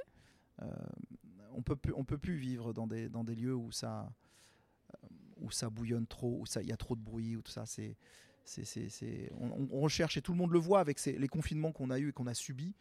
Euh, on a bien vu les gens qui voulaient rester chez eux dans leur havre de paix qu'ils avaient créé chez eux, parce que parce que ils voulaient pas être dans des bureaux où il n'y avait pas de lumière, ils voulaient pas être dans des bureaux où, où il y avait trop de bruit, où il y avait voilà. Donc euh, du coup, on, on voit bien, ça a fait naître des choses ces, ces confinements. Ça a fait naître une envie des gens de, de peut-être d'aller vivre en province et puis de, de, de- de faire du boulot à distance. Euh, alors moi, je suis pas trop pour ça. euh, parce qu'en fait, ça les coupe quand même physiquement de ce qu'on est en train de faire. Mm, mm. Donc on fait l'inverse. on fait de, faire un, de faire un rendez-vous, un, un échange en vrai avec les gens, même si ça pourrait se faire par Skype. Ouais, mais en fait, je préfère, le, je préfère cet échange-là. quoi. C'est Non, et puis dans, comme tu dis, dans le lieu de vie, il y a vie. Et pour ça, il faut donner de l'espace et créer des Mm. lieux de rencontre pour que, euh, tout simplement, il- euh, les, les gens puissent euh, lier des relations, Oui. se, se rencontrer. euh, et c'est pas juste au détour d'un couloir que, Mm. que tu crées cette rencontre. C'est juste des coups de vent et ça reste très superficiel. Pour ça, il faut donner de l'espace. et, la respiration, de l'espace.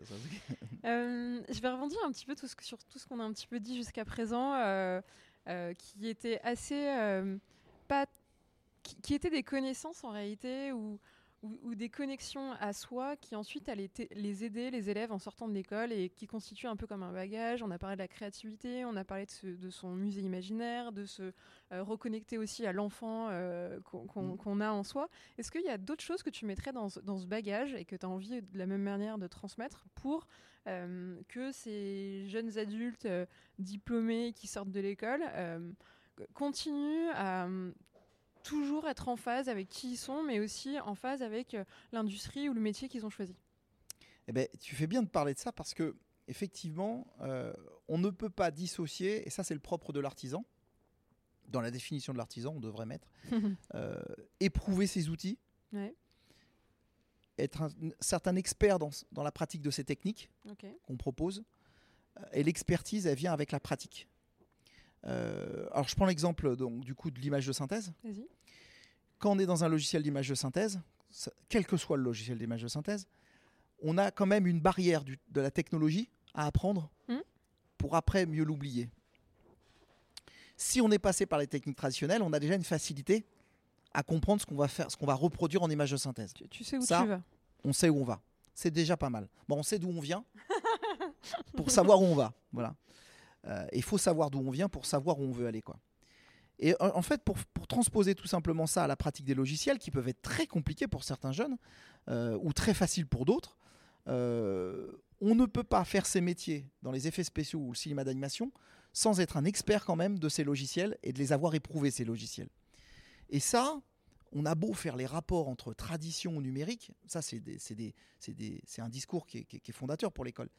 Mais je ne veux pas perdre de vue, et c'est les grands défis du futur, on est de plus en plus dans la technologie. Ouais. On le voit avec les outils temps réel qui arrivent comme Unreal par exemple. À, à l'école, on est euh, un, on a un training center Epic Games, donc le fabricant de- d'Unreal. Alors pourquoi? Parce que tout simplement, aujourd'hui, c'est les outils temps réel qui comptent. C'est les outils temps réel que les élèves vont pouvoir utiliser pour raconter des histoires encore plus vite ou poser des directions artistiques encore plus vite. Et si vous leur apprenez pas ça, ils vont sortir, ils vont être chômeurs. Ils n'auront pas cette, cet excellent. Il faut avoir la tradition, mais aussi avec la technologie.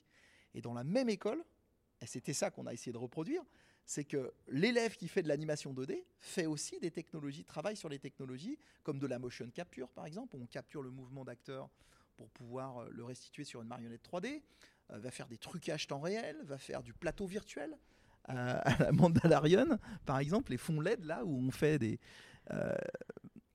Et ça, si vous leur apprenez pas ces choses-là, le plus rapidement possible, dès l'école, en fait, ils vont sortir, ils seront pas à même de pouvoir répondre à des besoins de production, à des besoins de producteurs qui vont lui demander, leur demander de mettre en exergue par ces logiciels-là leur tradition. La tradition sert à rien si on passe pas au numérique, si on passe pas aux nouvelles technologies.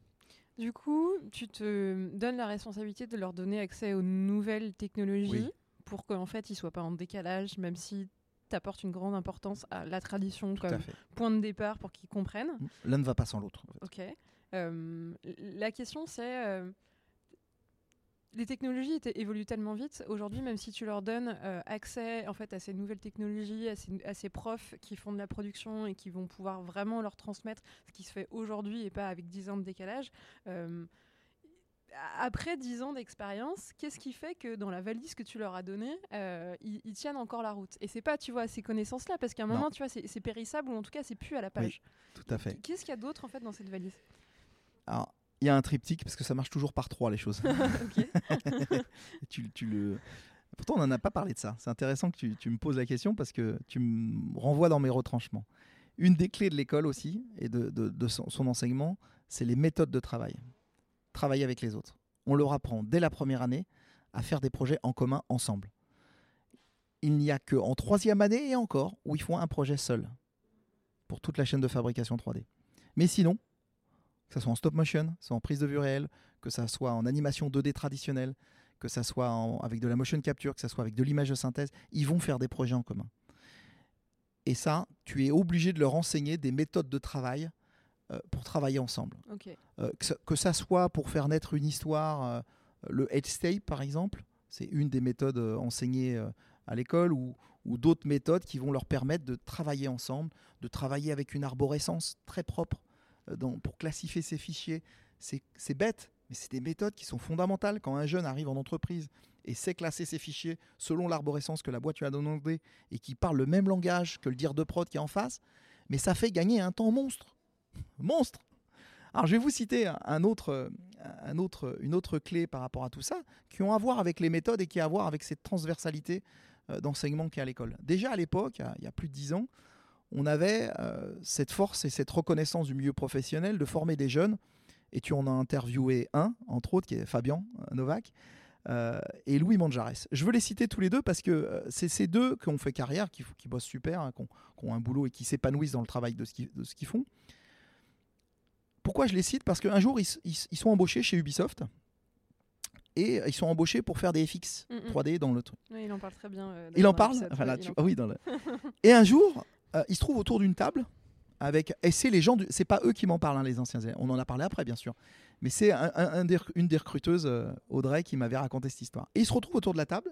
La recruteuse était là au moment. Il y avait le chef opérateur et tout ça pour parler d'une scène en particulier dans un jeu ou dans une, une cinématique, je sais plus trop. Et où ils parlaient des FX. Et eux disent euh, dans la discussion, et ils savaient pas qu'il y avait le chef op qui était là. Ouais. Euh, Mais ça peut pas marcher parce que l'éclairage que vous avez mis pour faire les FX, les FX ne peuvent pas se voir tel que vous nous l'avez demandé Ouais. parce que la lumière ne répond pas en fait aux éclairages qui vont être nécessaires pour mettre en valeur les FX tels que vous le voulez. Et là, il y a un, un calme plat sur la, un- un- tu sais, comme dans, les- dans le désert, dans les westerns avec la, la boule qui tourne comme ça dans, dans la table, un silence de mort. Et, et- sauf que le chef-op était là, et à la fin de la discussion, un des patrons du BI euh, qui était là, là, autour de la table dit Mais c'est qui les deux jeunes qui se sont permis de, de casser le chef-op? Alors euh, la personne dit Mais non, mais ils savaient pas déjà que le chef-op était là, et puis de toute façon, s'ils peuvent pas faire leur travail parce que la direction photo ou l'éclairage du- du- de la scène fonctionne pas, ils sont en- o- obligés de le dire. Mm, mm. Et ils, font, ils viennent d'où? Ils viennent de quelle école? Ils viennent de Méliès. Ok, bah, depuis le temps, on a 4, 5, 6 personnes au, au jury de Méliès qui viennent parce qu'il y a eu cette reconnaissance-là. Vous voyez, cette synthèse, pourquoi je parle de ça? Parce que ils n'auraient pas pu faire ce genre de remarques si on leur avait pas appris à analyser une lumière dans un tableau de maître ou dans une scène de film. Oui, Parce que dans l'image de synthèse, on parle exactement des mêmes choses. Donc cette synthèse et cette progression, c'est des méthodes de travail qui sont obligatoires. Et avant de poser une histoire, eh ben, on va aller rechercher euh, des éclairages qui nous intéressent, des styles d'animation qui nous intéressent. Des... Et dans le headscape, tout ça est révélé hein, en pré-production. Avant même de concevoir les personnages, avant même de concevoir un scénario, avant même de concevoir, on va rechercher ce qui a été fait par les autres avant. Et on va aller s'inspirer de choses euh, dans tel film, cet éclairage-là m'intéresse. Voilà. Alors, m'intéresse pourquoi? Parce que ça va répondre aux besoins que j'ai dans mon scénario Mm, mm. d'éclairer à tel moment de la journée ma scène. c'est une réflexion qui est enseignée à Méliès. Et c'est une des forces de frappe des étudiants qui sortent de l'école, chacun pour leur domaine d'activité, hein, euh, pour répondre à ces besoins-là. Quand vous avez un directeur, je le fais, donc là on l'a fait sur l'image, je le fais sur l'animation de personnages par exemple. Donnez vie à une marionnette, qu'elle soit en dessin animé, Mhm. 24 dessins pour une seconde animation, en stop motion, en animation 3D avec une marionnette en 3D, bon, en motion capture. Dans tous les cas, on parle d'acting. Dans tous les cas, on va parler de la vie et de la, de la- de la- de la- de la caractérisation de l'animation qu'on va mettre dans la marionnette. Donc il y a bien un choix de caractérisation à faire avant même de se mettre à animer. Sinon, donc là, aller chercher la référence ou inventer cette référence ou la donner cette référence. Est-ce que c'est réaliste? Est-ce que c'est cartoon? Est-ce que c'est euh, une anime dans Mary Poppins et une anime dans euh, qu'est-ce que je pourrais donner euh, ou dans un Pixar? C'est pas la même chose. On n'est pas du tout dans le même registre ou dans Spider-Verse par exemple. Vous voyez, j'ai pris trois trucs très écartés. Ou dans un film de, du studio Leica en stop motion. L'animation, le style d'animation, la caractérisation n'est pas la même. Par contre, les principes de base sont les mêmes. Et bien là, à ce moment-là, la référence doit être donnée par l'élève sur son film de fin d'études, par exemple, ou sur les, les- les progressions. Quand il est en production et qu'il a un directeur d'animation autour de lui, au- au-dessus de lui, qui lui dit la caractérisation du film, c'est ça, et qui leur donne la référence. Le jeune, il doit être en mesure de comprendre la référence Ouais. qui va être donnée. Si vous ne l'avez pas donnée avant, il va falloir qu'il découvre en production. Et là, c'est c'est pas très avantageux pour l'entreprise parce qu'il va devoir encore continuer à avoir qui pour moi font partie des vrais fondamentaux de l'animation de personnage euh, ce, ce registre. Euh, Samy en parle beaucoup dans sa vidéo, ce, ce ressenti du vivant qu'il a au fond de lui quand il doit animer ou qu'il doit donner l'intention de, de, de, de, vie à la Ouais. marionnette. On peut pas passer à au-delà de ça. Voilà encore un, un- cheminement et une méthodologie de travail qu'on leur donne euh, pour répondre à ta question. Ouais. Oui, la méthode est très importante. Au-delà de la technologie, au-delà de la tradition, ces méthodes de travail, cette vision de production concrète où il faut avancer, il faut faire des minutes d'animation, il faut faire des films dans un temps donné parce que la prod, euh, voilà, ça coûte cher et tout ça. Et donc ça, c'est très l'été professionnel, on le donne par ces professionnels qui viennent enseigner et on a mis petit peu à petit peu avec ces professionnels ces méthodes en place. Je pense entre autres à Christophe Villès qui a fait une longue carrière dans, le développement de, dans le dev de- artistique euh, de production, dans le storyboard, dans la direction d'animation et qui enseigne aujourd'hui en tant que permanent à l'école et qui a donné ces méthodes de travail avec d'autres intervenants pour pouvoir faire le saut de, de, de- de- de- de- de le qualitatif euh, en termes d'être humain professionnel, donc un artisan qui comprend toute la chaîne de fabrication et qui va arriver à un moment se positionner sur un truc, mais il aura cette vision de toute la chaîne de fabrication. Donc la méthode est, est fondamentale. Et puis la méthode, est- elle, va rester, euh, qu'importe les productions, euh, qu'importe les logiciels. Et voilà. Les logiciels peuvent changer, les méthodes. Elles peuvent évoluer. Elles peuvent avancer. Avant, on faisait du storyboard. On fait toujours du storyboard. Et pourtant, on fait de la préviste en réel. On cale notre focale, on cale notre, euh, façon de, composer, de raconter une histoire. On peut le faire dans un environnement 3D complet. Et on aura plus, plus de visibilité qu'avec un storyboard. Pourtant, on a toujours gardé la méthode du storyboard inventée par Walt Disney. Euh, et ça, c'est des choses qui ne bougent pas, qui, sont importantes pour se faire comprendre sur toute la chaîne de fabrication. Ce sont des méthodes, des techniques, des, métiers euh, qui, sont, euh, qui sont incontournables.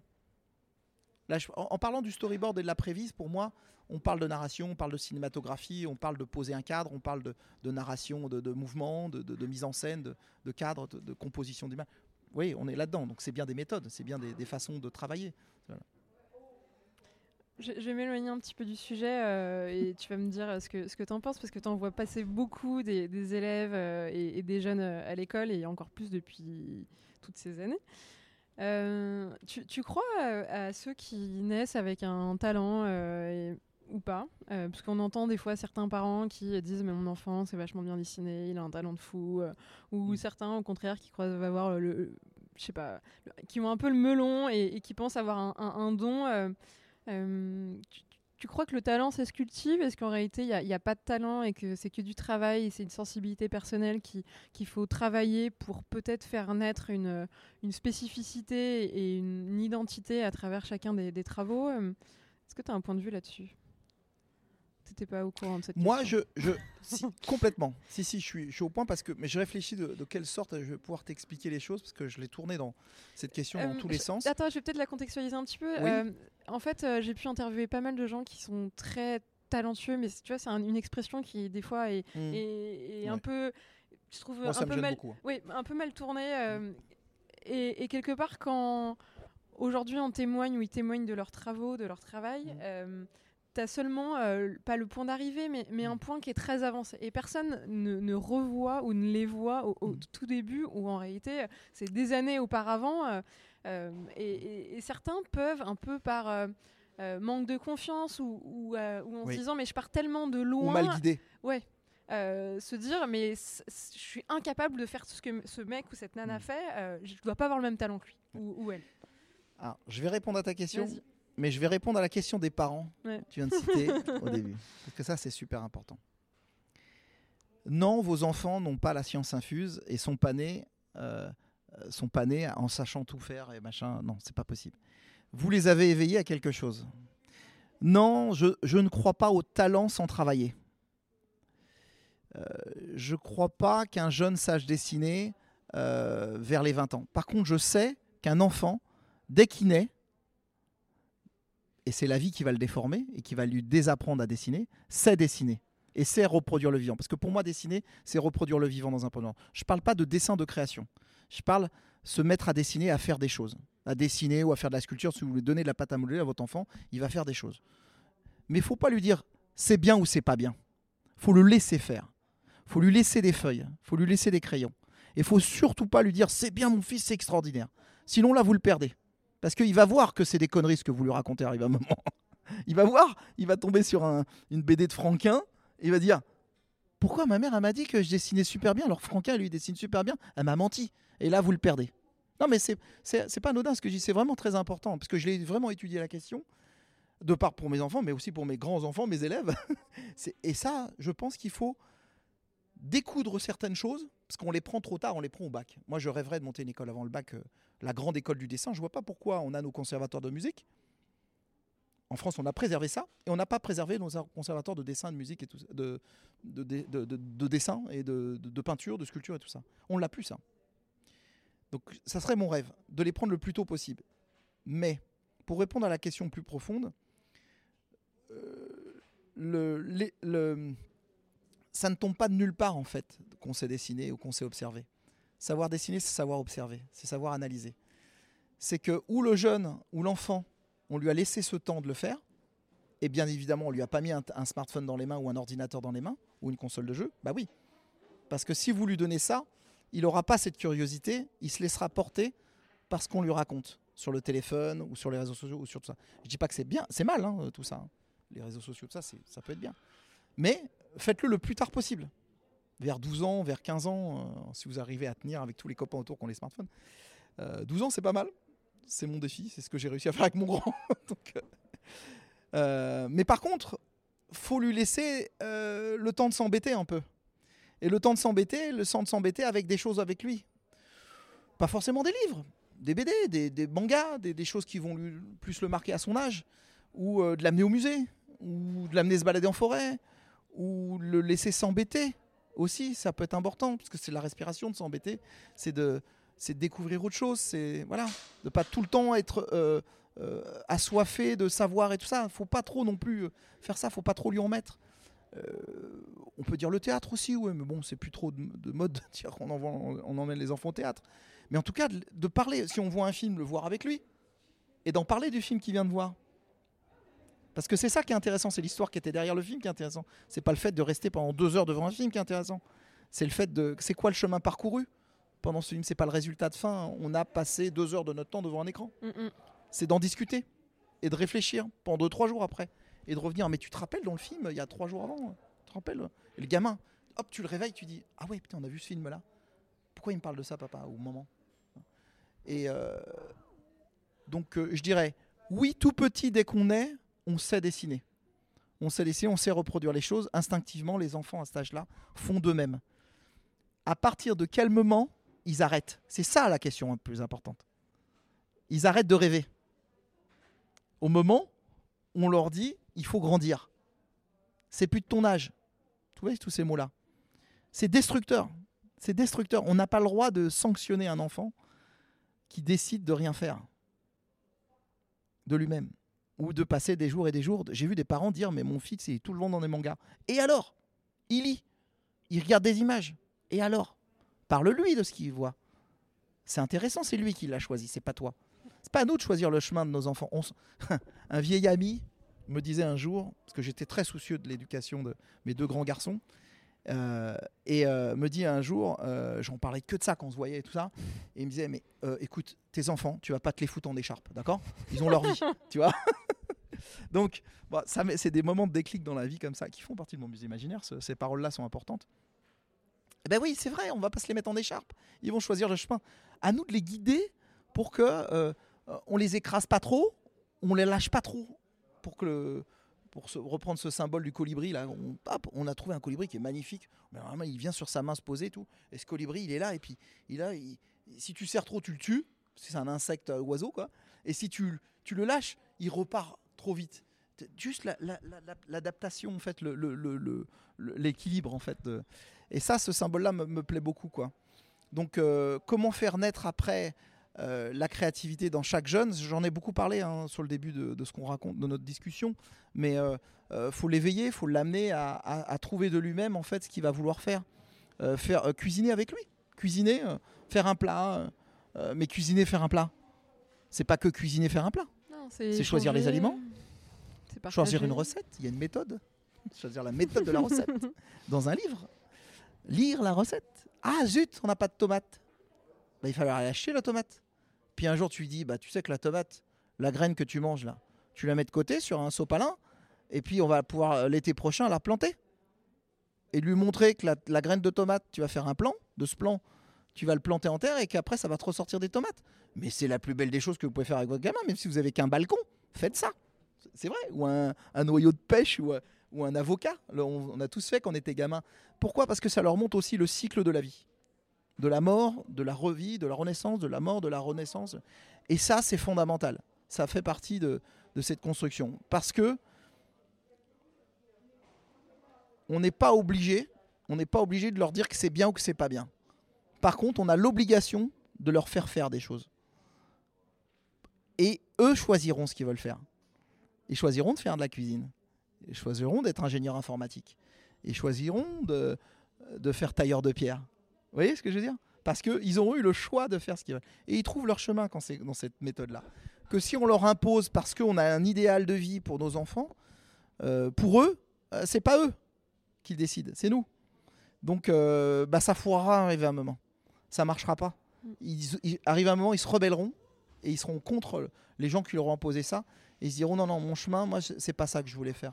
Non, au-delà des enfants, tu as aussi des adultes qui, en fait, toute leur vie ont été contraints et se sont pas non plus posé ces questions-là. Et je Mais ça que part de la- l'enfance. Oui, mais la crise de la quarantaine, tu vois, elle parle peut-être un peu de là. euh, tout d'un coup, tu te rends compte que tu n'es pas à ta place, tu as fait Oui. trop de trucs pour Mm. les autres et pas forcément pour toi. Et, Mm. et, C'est vrai. et on a un peu besoin de se connaître et, et de tester et, et de. Ah et- Mm. d'expérimenter pour se rendre compte ce qui, ce qui nous convient à, à chacun Mm. euh, pour un moment faire des choix qui nous correspondent et qui vont un peu guider notre vie ou en tout cas nous, nous épanouir au quotidien. C'est ça.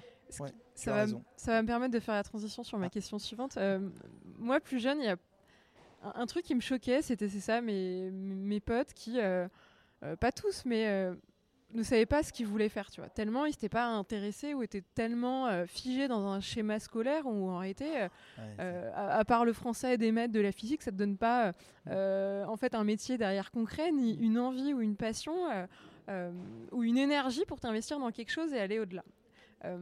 Tous- ces jeunes qui ont le bac ou ont l'âge de faire des études supérieures, quand ils veulent s'intéresser en fait à- au métier de l'animation, euh, normalement c'est pas les parents qui les poussent, en tout cas pour la plupart, à aller dans cette voie. Ils ont vraiment, tu vois, cette volonté et cette envie. Ouais. Je sais pas encore où je veux arriver, mais ça Ouais. arrive.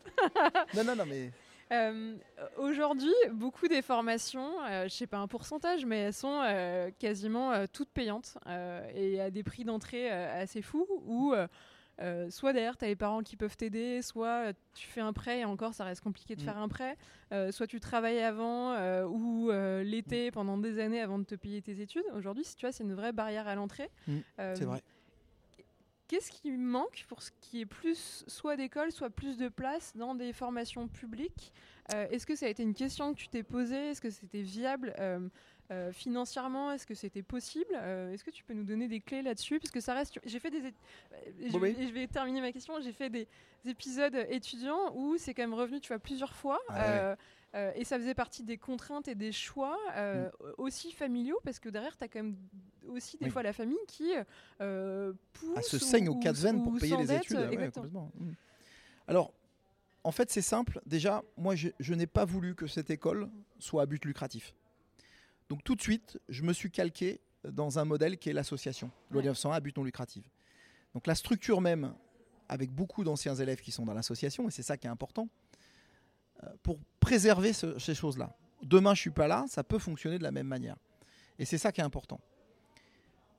Mais le seul moyen de fonctionner euh, dans, dans le système français, c'était de créer en fait quelque chose où, tu où les jeunes devaient payer leurs études pour pouvoir faire ces études-là et avoir des vrais professionnels en face.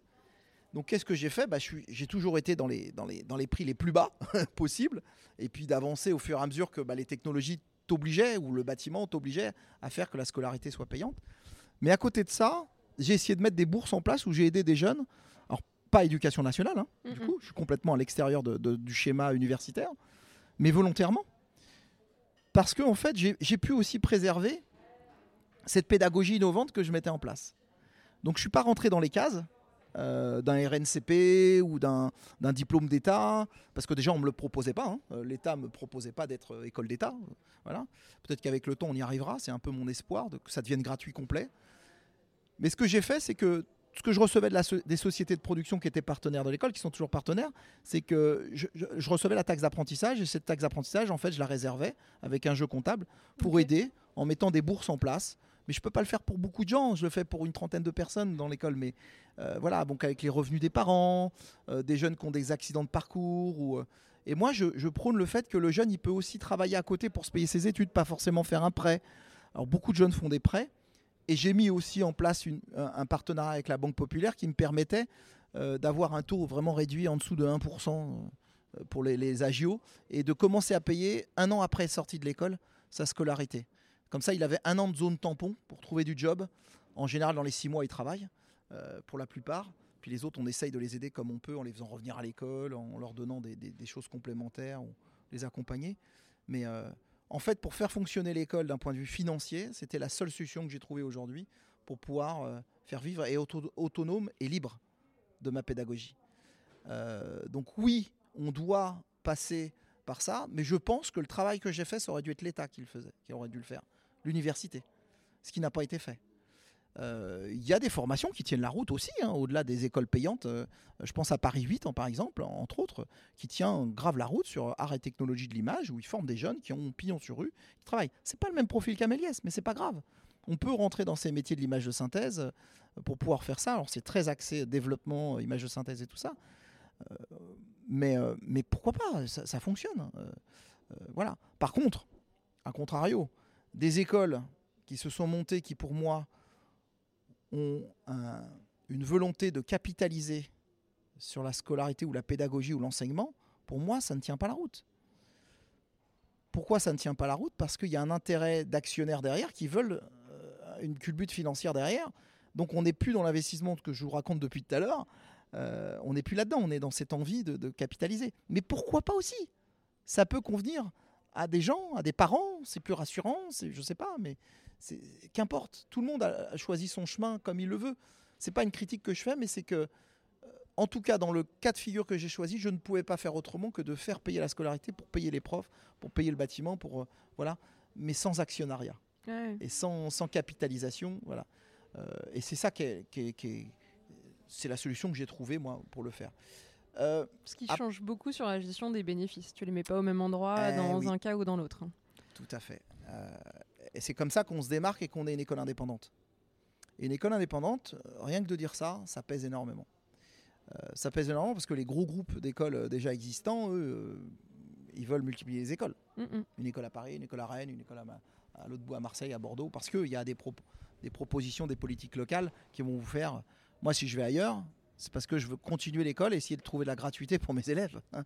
C'est pas pour euh, c'est rajouter faire une école bis Méliès. C'est vraiment pour y ait une continuité avant l'école ou après l'école euh, de, continuer à faire ces choses là.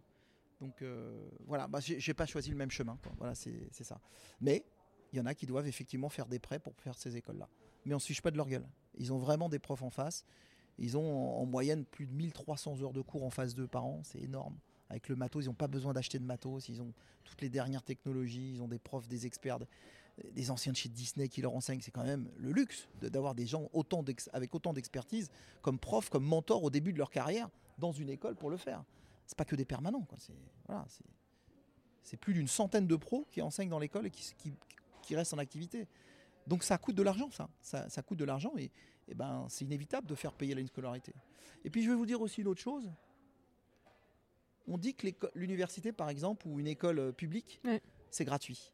Mais c'est pas gratuit. Non, non, c'est pas gratuit. C'est pas gratuit. Il y a un rapport de la Cour des comptes qui est, tombé l'année dernière, qui est assez significatif. Un élève coûte deux fois et demi plus cher que ce qu'on fait payer nous à l'élève. Où va l'argent? Deux fois et demi plus cher? C'est cher. c'est trop cher. Donc c'est pas gratuit, c'est les impôts qui payent, c'est nos impôts qui payent en fait euh, ces scolarités dans les écoles publiques. Alors pourquoi c'est ça? Bah, Je dirais, et puis un autre exemple, vous allez aux États-Unis dans l'école équivalente euh, de, de, ce genre de formation qu'on a en, France, c'est 50 000 dollars. Ah, à côté, oui, c'est donné en France. Et c'est pas généraliste, c'est spécialiste. C'est pas toute la, tout ce que je vous ai raconté jusqu'à maintenant, tout ce que je vous ai décrit dans cette pluridisciplinarité. Pas du tout. Aux États-Unis, ils spécialisent très très rapidement. Il n'y a pas ce, champ d'action. Euh, alors, c'est des écoles réputées, bien évidemment. Mais c'est pas le chemin qu'on a choisi, encore une fois. Mm. On a choisi un autre chemin. Mais, tu vois, là, des je sais pas si j'ai répondu à ta question. Tu as très bien répondu à ma question et tu as en plus pris euh, plusieurs euh, volets. des fois, je trouve ça juste un tout petit peu frustrant quand je vois le très peu de places qui existent dans des écoles publiques, tu vois, à côté d'universités qui forment, mm. euh, je sais pas, pour faire euh, euh, des chercheurs ou, mm. qui surdiplôment beaucoup de gens qui ne trouvent pas derrière parce que en fait les universités sont trop gros pour les déboucher. Or en réalité, nous on a énormément de débouchés. Mm. Or il y a très peu de places en école publique. Il n'y a que des écoles privées, ce qui forme, ce qui ferme la porte d'entrée à beaucoup de gens. En tout cas, ça pose beaucoup de contraintes dès le début. D'où ces, ces, réflexions et un peu ces pistes que j'avais envie d'avoir avec toi en, en me demandant euh, pourquoi c'est si compliqué quand tu crées une école pour qu'elle soit publique? Est-ce que c'est possible? Euh, tu Alors ça peut le devenir, j'ai des chemins possibles.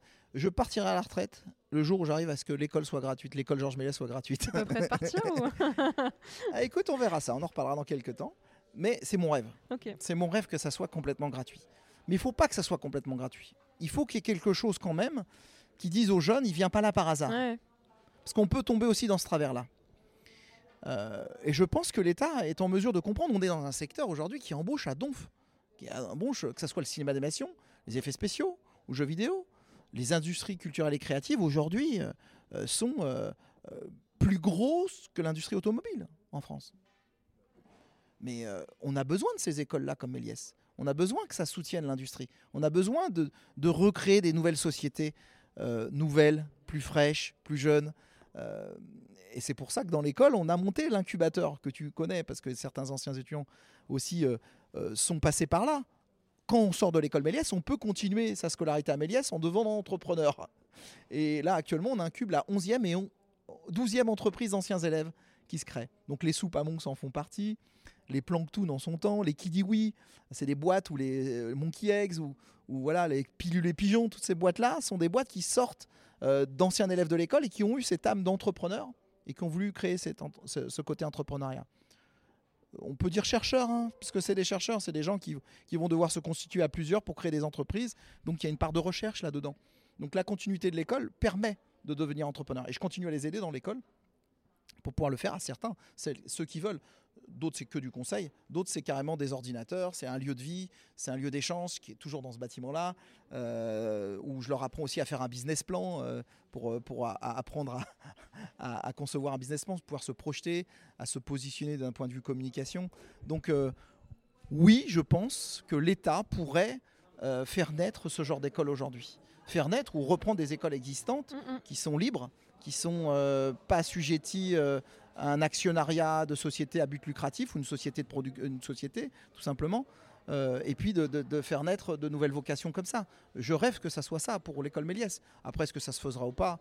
Ça, Nous, on continuera notre chemin de toute façon, dans tous les cas, pour pouvoir aider des jeunes. Hein. C'est notre ADN. quoi. C'est l'avenir qui te dira si, euh, si tu arriveras à, voilà. à, résoudre ce pari et ce défi que tu t'es lancé. Mais j'ai une force que très peu d'écoles ont, c'est que mes anciens étudiants reviennent enseigner. Et avec eux, je suis convaincu qu'on peut le faire, ça. Parce que c'est pas tout seul que j'arriverai à faire ça. C'est vraiment avec tous ces anciens élèves qui ont œuvré, qui ont prouvé que la pédagogie de Méliès pouvait fonctionner et l'ouverture d'esprit de Méliès, cet esprit de campagnonnage pourrait faire naître encore à notre époque des compagnons en herbe euh, pour pouvoir euh, transmettre. Et eux, ils vont le faire en fait. Si c'est pas moi, ça sera les anciens élèves qui feront que l'école Méliès sera publique, j'en suis sûr. Et, au-delà de ça, euh, aussi le fait que ce soit une association, tu par eux, en fait, ces valeurs, elles sont aussi transmises. Donc, tu n'es pas le seul non plus à parler de l'école. Ils sont, ils sont très mm. nombreux à, le faire.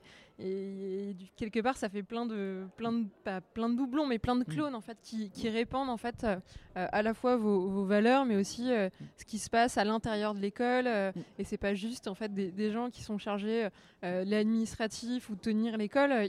Ils, peuvent vraiment en témoigner de l'intérieur. et ah ça, c'est un vrai Enfin, ça n'a pas de prix. C'est les meilleurs ambassadeurs, tu vois. C'est clair, c'est clair, c'est clair. Ouais. je pense à, c'est marrant que tu me dises ça parce que le, le, le, ça me fait penser à un ancien élève qui m'a qui m'a toujours soutenu dans le dans la démarche euh, et qui fait partie de l'association en plus euh, en tant qu'administrateur, qui est Sigmund Pen.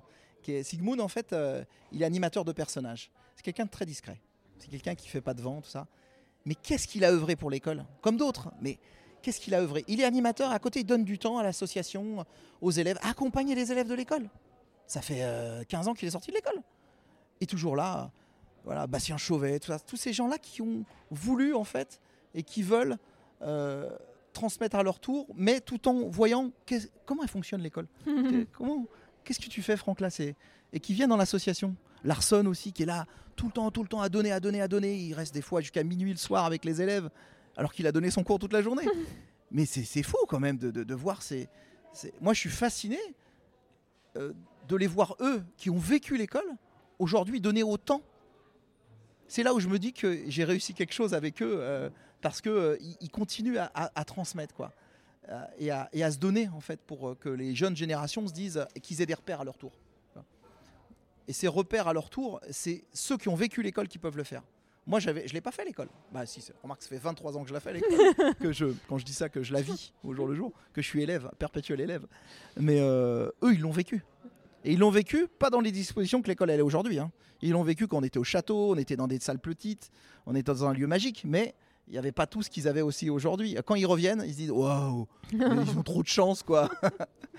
Et c'est pas pour autant qu'ils disent bon bah ils se démerdent. Non non, ils leur en donnent plus. Ils font du mentoring, ils font de voilà c'est moi, ça me fascine. Ça me fascine qu'ils arrivent à. Et c'est ça qui est très rassurant parce que dans le compagnonnage, passé un temps, on a perdu ce repère de l'ancien, euh, euh, de l'ancien qui devait transmettre. Euh, ça revient beaucoup maintenant au galop, parce qu'il y a des gens qui œuvrent dans le compagnonnage pour qu'on ne perde pas notre, ce chemin de tradition. Quoi. Mais des fois, on voit des anciens mourir et partir avec leurs secrets. Euh, j'aimerais bien que nos artisans de l'image euh, puissent euh, créer ce lien à travers le temps. et que ça ne leur appartienne pas, mais que ça soit dans l'air du temps. Tu vois ce que je veux dire? C'est l'esprit de Méliès en fait qu'il faut faire perdurer. C'est pas notre esprit à nous, c'est l'esprit de Georges Méliès qui lui fédère, qui lui a rassemblé, tu vois, ou l'esprit du compagnonnage qui continue à fédérer. Et ça, c'est faire union dans un monde qui veut être de division, qui veut séparer les gens. Euh, et c'est ça qu'il faut inculquer le plus tôt possible aux jeunes, c'est de parler à l'autre, c'est d'aller vers l'autre, c'est de pouvoir euh, être bien, être apaisé en étant avec les autres, et pas être craintif de ce que l'autre va penser de toi. S'en fout, on a tous des défauts et des qualités. Comment on compose avec ça? Faut pas empiéter sur la liberté des gens, des autres, c'est tout. Et ça, faire union, c'est intéressant, beaucoup plus intéressant, ce chemin choisi, que j'ai choisi et que j'assume, que de diviser pour mieux régner. Et une association, une vie associative, c'est ça. Après, l'association, elle est ce que les membres vont en faire. Oui, euh, voilà. tu, ne peux pas, tu peux pas écrire à l'avance que ce que ça va devenir. Euh, ça reste en fait euh, du, partage et, un groupe qui mm. progressivement va prendre des directions en fonction de qui le mm. compose, ce groupe. Et l'air du temps. Et l'air du temps. Oui mais qui s'inscrira dans, le présent. Donc aujourd'hui, ça reste très compliqué de savoir ce que mm. ça deviendra et, l'envie qui s'en dégagera. Mais euh, ça, ferme un petit peu la boucle, je trouve, du début où euh, tu nous expliquais que tu voulais vraiment mettre le partage au centre, tu vois, des, des, valeurs et, transmettre parce que c'était aussi euh, faire collaborer tous ces individus ensemble. Euh, quand 15 ans après, euh, ils redonnent et ils partagent de nouveau pour vraiment transmettre ce qu'ils ont appris à, à- à toute cette nouvelle génération, alors que beaucoup de choses a changé. Ouais. Enfin, c'est Ah ouais, de ouais. nouveau le cercle un peu de la vie que Ouais, tu décrivais avec les ça, Ouais. c'est- la même chose qui Ou la chenille. Ou la chenille. Tu connais l'histoire de la chenille. On a eu un très beau film fait il y a quelques années euh, qui était La larve et le papillon. Ouais. Le- la larve et l'orang-outan, pardon. La larve et l'orang-outan, c'était un film de trois élèves qui ont fabriqué, euh, euh, donc euh, Benoît, Paul et Vincent, euh, qui ont fabriqué en fait un film et on voyait une larve qui se, dé- qui se, qui se, une chenille quoi, qui, qui se, qui se tripouillait dans tous les sens, tout ça, et puis un, un orang-outan qui jouait avec la larve et qui, et qui, et qui, qui la chahutait dans tous les sens et tout ça, et qui après s'est transformé en papillon. C'est quand même extraordinaire ce symbole du papillon, de la larve. Tu vois ce que je veux dire? Parce que euh, on a le symbole du phénix qu'on voit dans Harry Potter, euh, qui a bien été mis en. Mais dans la vie de tous les jours, dans la nature, il y a des, aussi belles choses. La, la chenille en fait partie. La chenille mange dix fois son poids la veille de mourir, de putréfier. Elle est à l'horizontale, elle se met la tête en bas, elle s'accroche la tête en bas, elle mange dix fois son poids avant, donc elle putréfie et elle fait renaître un papillon, qui est un des plus beaux êtres de la création. Mais, c'est extraordinaire, c'est époustouflant. Ce film que Vincent, Paul et, Benoît m'a- m'avaient fait, troisième promo de l'école. hein. Ils sont tous à bosser comme des fous furieux, c'est vraiment des, cadors. Euh, ils avaient cette sensibilité parce qu'ils ont passé des heures et des heures à dessiner les orang-outans au jardin des plantes. Ils se sont dit, mais qu'est-ce qu'on peut mettre en, en- en- en complémentarité avec un orang-outan qui est très joli, qui est très, ressemblant à l'humain, pour raconter une histoire. Et ils ont mis la larve pour ce symbole. Et, et- et je trouve ça, moi, ça m'a toujours stupéfait, en fait. Ce- ce- c'est- ça me... En fait, je retourne mon regard d'enfant en regardant ce genre de choses où, où je sais pas si vous avez déjà vu un, un flocon de neige qui tombe du ciel, le choper avant qu'il tombe du ciel, et le garder dans, et le mettre sous un microscope. Il est géométriquement parfait. Ouais. Quelle beauté On a ça dans les cartes du tarot. Derrière les cartes du tarot, c'est une géométrie matricielle, ça s'appelle. Ou dans la construction des cathédrales, c'est la même proportion. C'est la proportion qui est qui est, euh, qu'on appelle une proportion au nombre d'or en fait. En fait, on a construit, on a ne- eu ne cesse de construire avec cette géométrie-là le vivant. Et derrière, on voit qu'on ne le voit plus cette géométrie. On voit le vivant, on voit la larve qui se transforme, on voit le, flocon de neige, on voit la pomme de pin euh, avec ses spirales logarithmiques, on voit la pomme tout simplement à manger qu'on coupe dans l'autre sens, on voit les pépins qui sont organisés d'une manière géométrique. Mais c'est extraordinaire, les coquillages, le nautile là qui fait ses spirales logarithmiques, mais qu'est-ce que c'est beau quoi C'est- Ces passerelles là de, de- d'observation, de, de- nourriture du vivant euh, sont, sont, sont- sont extraordinaires quoi. Je- je suis- ça me, moi je suis, ça me suffit quoi. Euh, J'aurais pas besoin de lire de BD si je pouvais lire que tout ça quoi. Dans la nature, ça me, ça me suffirait quoi. Non, et puis comme tu tu vas rebondir sur ce que tu dis, mais à, à continuer d'observer et à s'émerveiller sur tout ce, de tout ce qu'on a sous les yeux, Mm. euh, on, on se rend compte à chaque fois euh, bah, de ce que tu dis, de la, de la matière, mais aussi de la géométrie, de comment s'articulent les choses, et on continue encore à, en fouillant à, à découvrir des choses qu'on savait pas encore, euh, en allant encore plus dans le détail, euh, y, Mm. y compris ces, ces flocons qui peuvent être des fois Ah ouais. euh, ouais, mais, fabuleux. mais ces géométries de flocons, tu peux les retrouver dans ce qui a été construit à l'Antiquité. Mais comment ils ont fait pour faire le lien, tu vois? On Je parlais des platoni- de Platon, c'est une démarche platonicienne la géométrie descriptive. hein. Euh, bon, à l'Antiquité donc. Mais euh, vous pouvez voir tous les monuments faits sur la planète euh, euh, avant l'ère de Jésus-Christ. et sont construits toutes de la même manière, avec des blocs énormes, que ce soit le plateau de Gizeh ou Teotihuacan ou, quoi d'autre, le Machu Picchu, ces, ils sont tous construits, ou l'île de Pâques, ils ont des appareillages de pierre gigantesques qui sont construits de la même manière.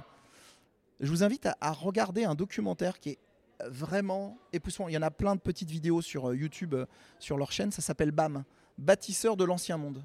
C'est Patrice Pouillard qui est un réalisateur qui a fait ce documentaire, qui est un spécialiste aussi du monde du cinéma et qui a fait ce, ce- ce documentaire pour parler en fait de comment on construisait à l'époque à l'Antiquité, pour dire d'où on vient et comment on construit à notre époque. On a perdu toute notre tradition de construction monumentale. Et il le prouve alors par cette géométrie sacrée, par des compagnons qui viennent témoigner dans son documentaire. Il y a des ingénieurs, il y a des compagnons du devoir, il y a des, il y a des gens complètement novices, des architectes qui, qui analysent ce truc-là et qui, qui se disent à notre époque, mais qu'est-ce qu'on a perdu? Par, par où on est passé pour perdre tout ça fabuleux. Ce documentaire, il est très constructeur à notre époque. Euh, On a, on a l'obligation de se poser ces questions-là aujourd'hui. On ne peut pas me, me résumer le fait d'avoir construit les pyramides de Gizeh avec un mec qui tape avec du. Il n'y avait pas le fer, hein. avec une boule de, de, de, de, granit sur un autre granit pour pouvoir penser faire la géométrie qu'elle a. C'est pas possible. On ne peut pas me répondre ça. Les archéologues se sont plantés, mais complètement pour parler de ça. Ou les égyptologues, en tout cas. Euh, Les archéologues, il y en a qui, comprennent. Mais, mais c'est pas possible. On ne peut pas répondre ça. Donc, euh, cette curiosité, cette envie de curiosité, c'est de, de toujours de, de voir plus loin. C'est ça qu'il faut, je pense, euh, transmettre aux jeunes. Parce qu'avec la curiosité, euh, si on reste pas en surface, si on va vraiment en curiosité, on peut se découvrir nous-mêmes pour découvrir le monde. quoi. T'as quasiment fait la conclusion là de l'épisode. Euh, en tout cas, t'as as bouclé toutes les boucles que t'avais ouvertes euh, sur, sur la fin. Écoute, euh, c'est parfait. Tu pouvais pas mieux retomber sur tes pattes. Euh, je sais pas, c'est un vrai plaisir de pouvoir échanger de ce genre de sujet avec toi parce que euh, voilà, je... merci de, Bah, de ta part de euh, m'avoir donné une cette heure et demie, opportunité. c'est- très, euh, c'est très court pour essayer d'un petit peu euh, Mm. faire une capsule de euh, tout ce que tu essayes d'insuffler, de ton musée imaginaire qui t'inspire aussi énormément et, et qui te Mm. guide. Mais euh, j'ai- enfin, en tout cas, j'espère qu'on on a résumé au mieux un petit peu tout ça en, en 1h30. Mais tu Euh, sais, le format capsule, Ouais. tu as raison de dire ça. On parlait de bulle tout à l'heure. Capsule, c'est sphérique, hein, donc c'est l'univers. Tu es, dans la même- dans la même proportion en fait. Et cette proportion, c'est de créer autour de nous des choses avec. On a envie de les faire, on n'a pas besoin. On a envie d'être ensemble, Mm. on a envie de partager ensemble. Tu vois Et ces capsules, continue à faire ces capsules parce que je pense que ça donnera des sacrés repères aux jeunes générations, de, de- de témoins du passé. Tu vois ce que je veux dire? C'est extraordinaire. Fais-le sur tous les métiers, fais-le sur très largement. Ça- et ça donnera envie à des jeunes d'aller, par curiosité, découvrir, euh, tu vois, le, aller plus profondément dans ce qu'ils cherchent de leur vie. Quoi. Fais-le. C'est très important ce que tu fais pour, le, pour les jeunes. C'est très important. Bah, plus, plus humblement, si ça donne des pistes de réflexion ou si ça aide certains à se poser des questions, euh, c'est déjà très bien. Et, euh, et je- oui, je continuerai à le faire. Et ça marche. Euh, encore mieux quand j'ai des personnes qui ont plein de choses à raconter, à livrer, qui ont envie de partager et qui ont qui arrivent aussi à un stade où ils ont assez digéré, c'est ce que tu disais, pour Oui. euh, le transmettre de manière audible et, et très claire à, à des gens qui écouteront peut-être seulement le format audio et qui les Ouais. connaissent très peu, mais pour autant le message il est limpide et, et totalement accessible et il suffit juste de se poser et, et c'est, enfin dans ces cas c'est des pépites. mais, Mm. bon. En C'est tout cas, clair. c'était un très bon moment, euh, Franck, euh, partage Merci ensemble. beaucoup. Merci beaucoup. Je te lâche C'est pas, on a encore Bravo. trois questions à voir ensemble, c'est les trois questions de chaque épisode. Je sais pas si tu t'en souviens.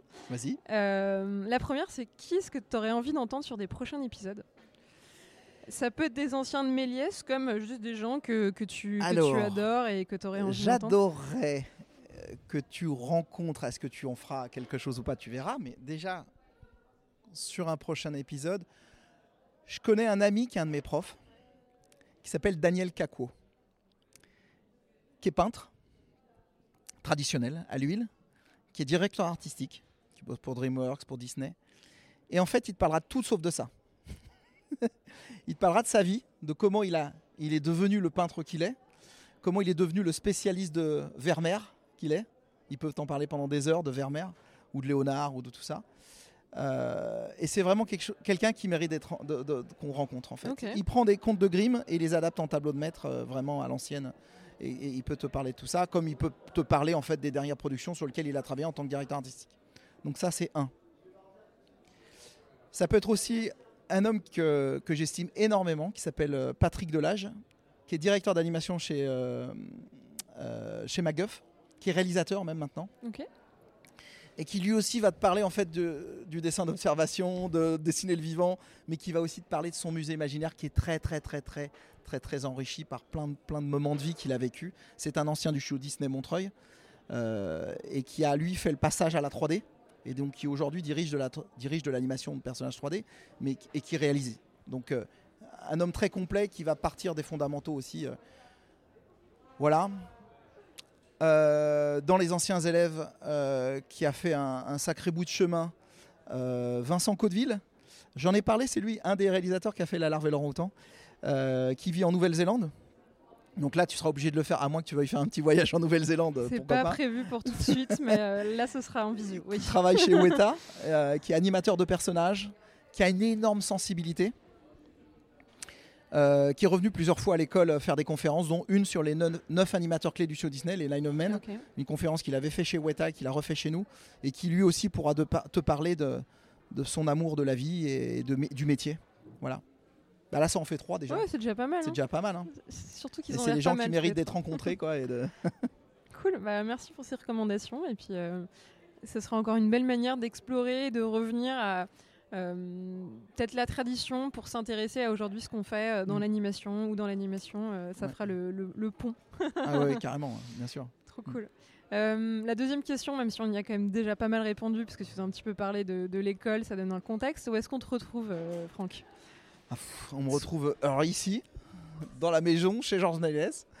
Euh, on peut me retrouver aussi. euh, on monte une, web TV en fait euh, sur la web TV de l'école, donc sur le site internet où on veut faire parler euh, les anciens élèves et les professionnels de leur métier en 4-5 minutes. C'est très court, mais on prend un professionnel, euh, donc un ancien élève ou un pro, euh, n'importe, qui vient parler très rapidement de, ce qu'il vit dans le métier et de son métier.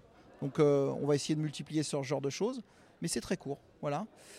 Où on peut me retrouver. alors, il y a une particularité à Méliès, c'est qu'on on n'attend pas les portes ouvertes pour venir visiter l'école. On peut venir toute l'année, tous les mercredis après-midi, nous visiter. Il suffit d'appeler le standard de l'école en disant je voudrais un rendez-vous pour venir visiter avec des copains, avec euh, mes parents, avec euh, plusieurs. En tout cas, c'est des visites qu'on fait à plusieurs. Voilà. Et je fais visiter moi-même l'école. Cool. Et sachant que le lieu, euh, pour l'avoir visité, est très très très sympa. Donc juste par Mm. curiosité, Ouais. ça, ça vaut le coup. C'est respirant, quoi. ouais, c'est vraiment bien. Je vais peut-être te lire domicile ici, moi. Ah bah avec grand plaisir. T'es la bienvenue. C'est une blague. non, mais c'est vrai. euh, la visite vaut le coup. Merci encore pour la visite. C'était très sympa. Euh, ok. Tu postes des fois un petit peu sur les réseaux? On peut te suivre ou pas trop?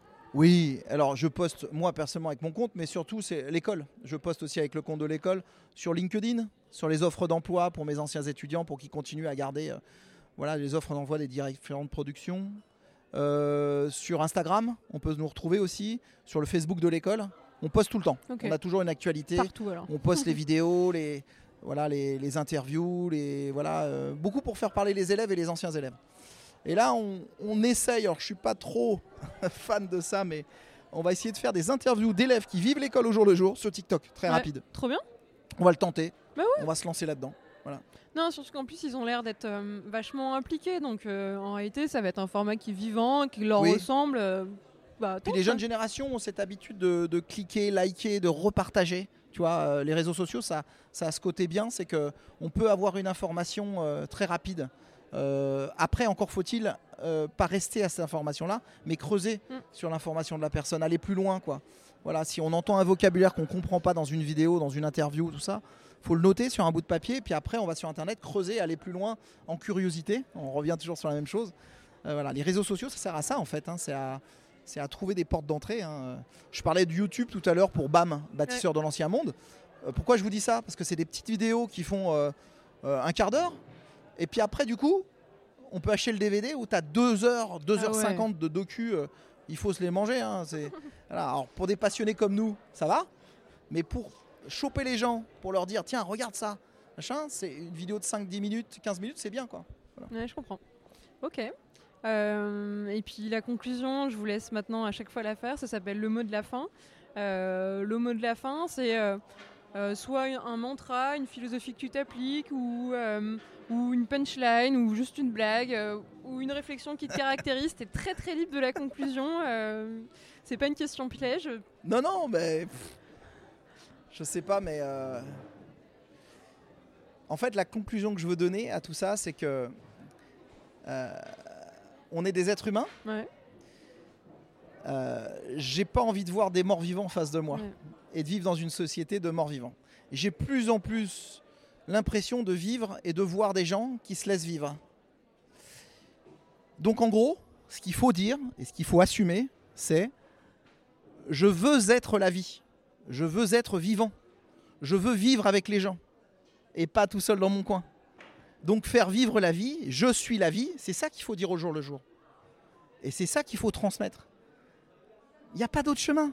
Il n'y a pas d'autre chemin. La magie, c'est pour les autres. La vraie vie, elle est là. La magie, la vie est une magie en fait. Et ce que j'aime bien dire aussi, c'est magie et image. c'est un anagramme, hein. c'est les mêmes lettres. hein. Donc euh, faisons, vivons en magie en pensant que nous sommes dans un monde de l'image et de faire vivre la vie, c'est ça. Donc se référer au vivant, donc à l'être humain qu'on a à côté de nous. Quand on dit bonjour à quelqu'un, euh, c'est pas le tout de lui dire bonjour. Comment tu vas? On tourne les talons. Ouais. Bah non. Mais comment tu vas? C'est comment tu vas. Je te regarde. Je vis. Je suis en vie là. Ok? C'est ça qui est important. Voilà, si j'ai envie de, c'est comme ça que j'ai envie de, de, de clore notre échange et, et notre partage. Bah Ouais. écoute, ça me va, j'ai rien à rajouter, c'est une belle conclusion et tu remets de nouveau l'humain au centre euh, et, et- et la vie, c'est-à-dire euh, cette aventure où euh, Mm. on, on doit être acteur et pas seulement se laisser porter et prendre le train en marche et, subir. Donc, Ne subissez pas vos vies, vivez-les quoi. Le- allez, c'est parfait. Merci Franck encore pour cet Merci échange beaucoup à et, toi. euh, ouais. et Merci d'avoir pris le temps et, et de Mm. nous avoir un peu reçus. euh, Mm. Je ferais peut-être une toute petite vidéo, genre euh, visite teaser euh, là du lieu pour que ça vous donne envie de venir euh, les mercredis. euh. Pépite, pépite. À la semaine Merci. prochaine et puis euh, je vous le dis à chaque fois, mais partagez l'épisode, parlez-en autour de vous euh, si vous avez bien aimé ce moment-là et, euh, et encore à la semaine prochaine. Salut. Salut